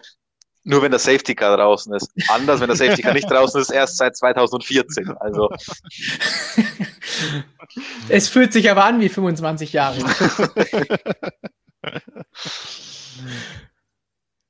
So, nächste Frage. Kessemark, Meinung zu Nico Vlogsberg nach seiner Karriere. Lachnummer im Internet oder erfolgreicher Investor und guter F1 TV-Experte? Und welchen deutschen F1-Experten findet ihr am besten? Ich persönlich mag Nick Heidfeld sehr. Ja, die ehemaligen Fahrer ist immer schön, egal ob jetzt dann der Heidfeld, auch Ralf Schumacher, finde ich, macht eine gute, gute Arbeit bei Sky. Immer schön, wenn sie mit dabei sind und ein bisschen Einblicke geben können. Ähm, Nico Rosberg, was Kessemark hier fragt, da haben wir interessanterweise auch noch eine andere Frage von Julius Stümmler. Der hat nämlich schon vorhin gefragt, ich bin ja erst ein Jahr im F1-Kosmos gefangen. Herzlich willkommen und hoffentlich noch lange mit dabei und auch hier bei uns. Mich würde mal interessieren, warum unter anderem ihr Nico Rosberg so viel kritisiert. Ich meine, kritisieren, ich weiß, Flo wird das gerne mal vorgeworfen, weil er ja, sagt, nee, nicht nur vorgeworfen. Da, da würde ich sagen, ist es auch zu Recht angebracht, das anzumerken, dass er Rosberg zu sehr kritisiert. Für seine sportlichen Und- Leistungen. Tja, passend dazu jetzt diese Frage, ist er eine Lachnummer im Internet oder erfolgreicher Investor und guter F1 TV-Experte? Möglicherweise ist er alles drei, denn das schließt sich ja nicht aus, ähm, dass das eine und das andere möglich ist. Aber bevor Markus jetzt seine Meinung zu Nico Rosberg los wird, muss ich natürlich noch das hier machen. Ja. Was würdest du von den drei Sachen nehmen? Ich würde tatsächlich nehmen, ähm, Lachnummer im Internet schon, wobei ich auch sagen muss, dass ich mir ein paar Folgen seines Podcasts, der Name ist mir leider entfallen, ähm, gegönnt habe, und zwar die mit Daniel Ricciardo und Toto Wolf zum Beispiel, habe ich mir in der Corona-Zeit angehört. Äh, da hatten wir alle viel Zeit und die fand ich sehr interessant und wirklich gut ja. gemacht, muss ich sagen. Also dafür ein großes Lob von mir. Ähm, erfolgreicher Investor, aber erfolgreich ist, das weiß ich jetzt nicht. Ich kenne die, die, Zahlen seines Unternehmens da nicht genau. Ähm, er lacht nur im Internet, ja, also ich muss sagen, teilweise tue ich mir schon ein bisschen schwer mit ihm. Er ist halt irgendwie doch ein bisschen, ah, wie soll ich es jetzt sagen? Er ist halt einfach nicht der coolste Typ der Welt, sagen wir es einfach mal so. Hallo? also das ist ein persönlicher Geschmack von mir. Und ähm, ja, er versucht halt immer irgendwie da auf, ein bisschen auf James lästig zu machen, aber das kommt bei mir nicht so richtig an. Ähm, der Volkswerte kann ich nicht beurteilen, muss ich sagen, weil ich immer bei unserem österreichischen Dream Team Ernst und Alex schaue. Ich meine, es ist interessant, dass er diesen Karriereweg eingeschlagen hat, na, als Formel-1-Weltmeister zurückgetreten und danach jetzt nicht nur TV-Experte, das machen viele, sondern eben auch versucht, den Fans etwas zurückzugeben und da über die, über seine Videos, über seine Podcasts, über Social Media auch ein bisschen was von sich zu zeigen und da ein bisschen sich anders zu geben, wie man Formel-1-Fahrer nicht kennt oder sonst nicht erlebt. Deswegen, das muss man dann einfach sagen, hey, Hut ab, dass er das macht und dass er es durchzieht ob es einem gefällt oder nicht, das ist wie bei allem. Einige sagen, was seid ihr hier für drei seltsame Typen, die da über Formel 1 reden? Und andere sagen das über Nico Rosberg. Mein Gott. Jeder seine aber, Meinung. Aber ich muss sagen, sportlich, also werfe werf ich ihm absolut überhaupt nichts vor, ganz im Gegenteil. Ich ja. fand ihn einen sensationellen Fahrer. Und ich bin auch der Meinung, man sieht jetzt mit Walter Bottas an der Seite von Lewis Hamilton, wie stark dieser Rosberg tatsächlich war. Also ja. ähm, der WM-Titel 2016, der war nicht Glück, der war nicht geschenkt, der war harte Arbeit. Und insgesamt dann 2014, 15, 16, zwei Titel an Hamilton, ein Titel für Rosberg. Ich finde, das ist dieses 2 zu 1, das spiegelt das Kräfteverhältnis der beiden wieder. Ähm, deswegen, also fahrerisch fand ich den super. Als Typ schließe ich mich da ein bisschen Markus an. Ähm, ich bin natürlich großer Höhle der Löwen-Fan. Deswegen finde ich das ganz witzig, wenn der da jetzt drin ist. Und in der letzten, in der letzten Folge gab es auch echt eine witzige Szene, als er dann ganz berührt aus dem Studio rausgelaufen ist. Ich weiß nicht, wer es gesehen hat. Ähm, fand ich ein bisschen eigenartig, aber okay. Und als TV-Experte kann ich ihn leider nicht beurteilen. Zwei interessante Fragen passend zu, zu Rosberg. Florian sagt, meint ihr, sein Rücktritt war ein Fehler? Ich meine, für ihn, er ist Weltmeister geworden, hat sein Ziel erreicht. Andererseits für uns war es vielleicht ein Fehler, weil wir vielleicht spannendere Rennen und Titelkämpfe gesehen hätten. Andererseits hätte es vielleicht dann so sehr gekracht, dass sie dann auch nicht mehr zusammen in einem Team gefahren wären und bei einem anderen Team mit einem anderen Auto wäre es auch nicht mehr spannend geworden. Also ich glaube, Nico Rosberg hätte gegen Lewis Hamilton keine WM-Titel mehr gewonnen und von dem her glaube ich, war es für ihn genau der richtige Zeitpunkt, um aufzuhören. Also ich sage, es war für ihn der richtige Zeitpunkt, um aufzuhören, einfach weil weil ich einigermaßen, glaube ich, einschätzen kann, ähm, wie hart er dafür gearbeitet hat. Und das hätte, das würde man auf Dauer nicht schaffen. In, ja. in, in dieser Intensität. Also wir reden alle von, von, von Sportlern, wie krass die trainieren und so weiter, aber das war bei ihm nicht mehr krass, das war abartig. Also alleine, wie er sich da an Chatlag schon angepasst hat zu Hause, jeden Tag eine halbe Stunde früher das Zimmer abgedunkelt und so weiter. Und mit, also das war Wahnsinn. Und was der da rein investiert hat, das kannst du auf Dauer nicht. Ähm, aus Sportsicht finde ich es sehr, sehr schade, weil ich glaube, wir haben dadurch viele gute Geschichten verloren. Ähm, ich weiß, ich glaube zwar nicht, dass es rein fahrisch oder rein, rein sportlich nochmal unbedingt gegen Lewis geschafft hätte, gegen den Lewis, wie er jetzt ist, aber alleine die Präsenz von Nico Rosberg hätte mit Lewis schon was anderes gemacht.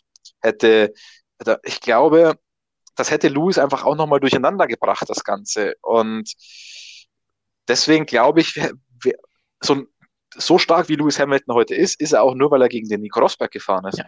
Weil, weil er da nochmal die Benchmark höher legen musste und so weiter. Deswegen, das fände ich unfassbar interessant, wie das dann dynamisch funktioniert hätte in einem Team. Vielleicht hätte einer das Team verlassen müssen, weil es überhaupt nicht mehr geklappt hätte und so weiter. Also, das hätte ich sehr, sehr gerne gesehen. Ich glaube, das Interessante bei der Sache ist, warum macht keiner den Rosberg nach?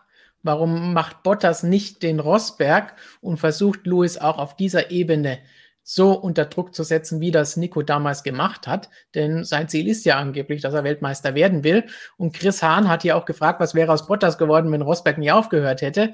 Ja, vielleicht wäre er zu Mercedes gekommen, denn wie Christian sagt, wer weiß, ob die beiden noch sehr viel länger hätten zusammenarbeiten können. Da hätte es eh schon krachen können, allein durch die Aktion, die im letzten Rennen damals passiert ist mit Lewis. Und deswegen war das Glück, dass dann auch Paddy Lowe nicht mehr da war, Rosberg nicht mehr da war. Da konnte man das alles schön unter den Teppich kehren. Aber insgesamt, ja, Bottas wäre vielleicht bei Mercedes gelandet, vielleicht auch nicht. Aber vielleicht wäre Pascal Wehrlein da gelandet.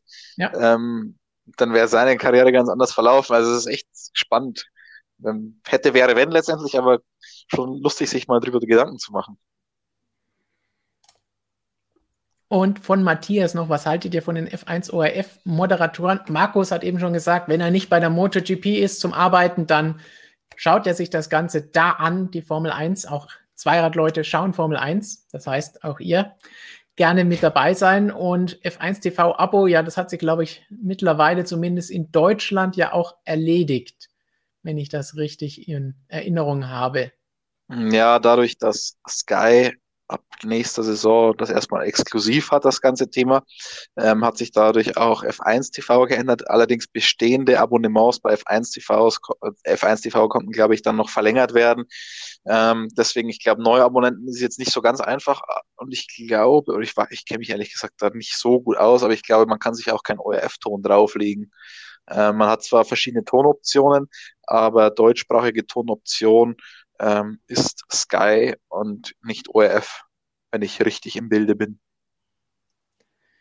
So, und damit würde ich sagen, damit auch ihr immer im Bilde seid, dran denken, motorsportmagazin.com auf unserer Webseite gibt es an diesem Wochenende von Markus, Michael und Sophie alles zur MotoGP und natürlich auch von der Formel 1, wo Christian, Jonas, Flo, der andere Markus, der nächste Flo.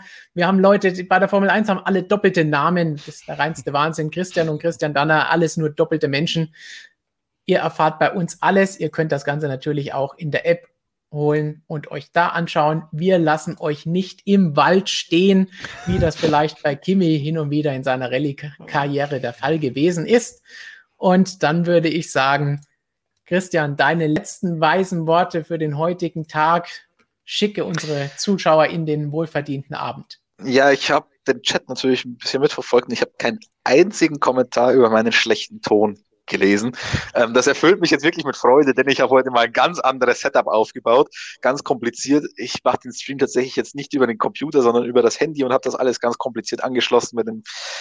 Ja, ähm, fragt nicht weiter nach. Und ich freue mich, dass es keine Beschwerden gibt. Vielleicht gibt es ja sogar ein Lob, dass der Ton mal gut war, aber so weit will ich jetzt gar nicht gehen. Und Markus, deine letzten weisen philosophischen Worte. Ja, ich möchte noch mal darauf hinweisen, morgen könnte ein großer Tag in der MotoGP sein, vielleicht die Vertragsverlängerung von Valentino Rossi. Also von der Früh weg am besten gleich immer regelmäßig auf motorsportmagazin.com reinschauen, entweder bei uns auf der Website oder in der App, die es natürlich für iOS und Android auch gibt.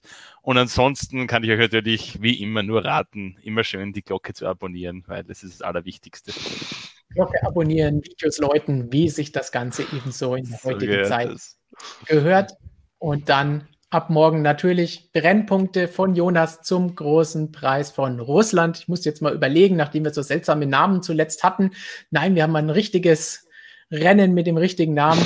Russland, Brennpunkte. Großer morgen. Preis der UdSSR. Nein, nicht ganz. Keine Trabis.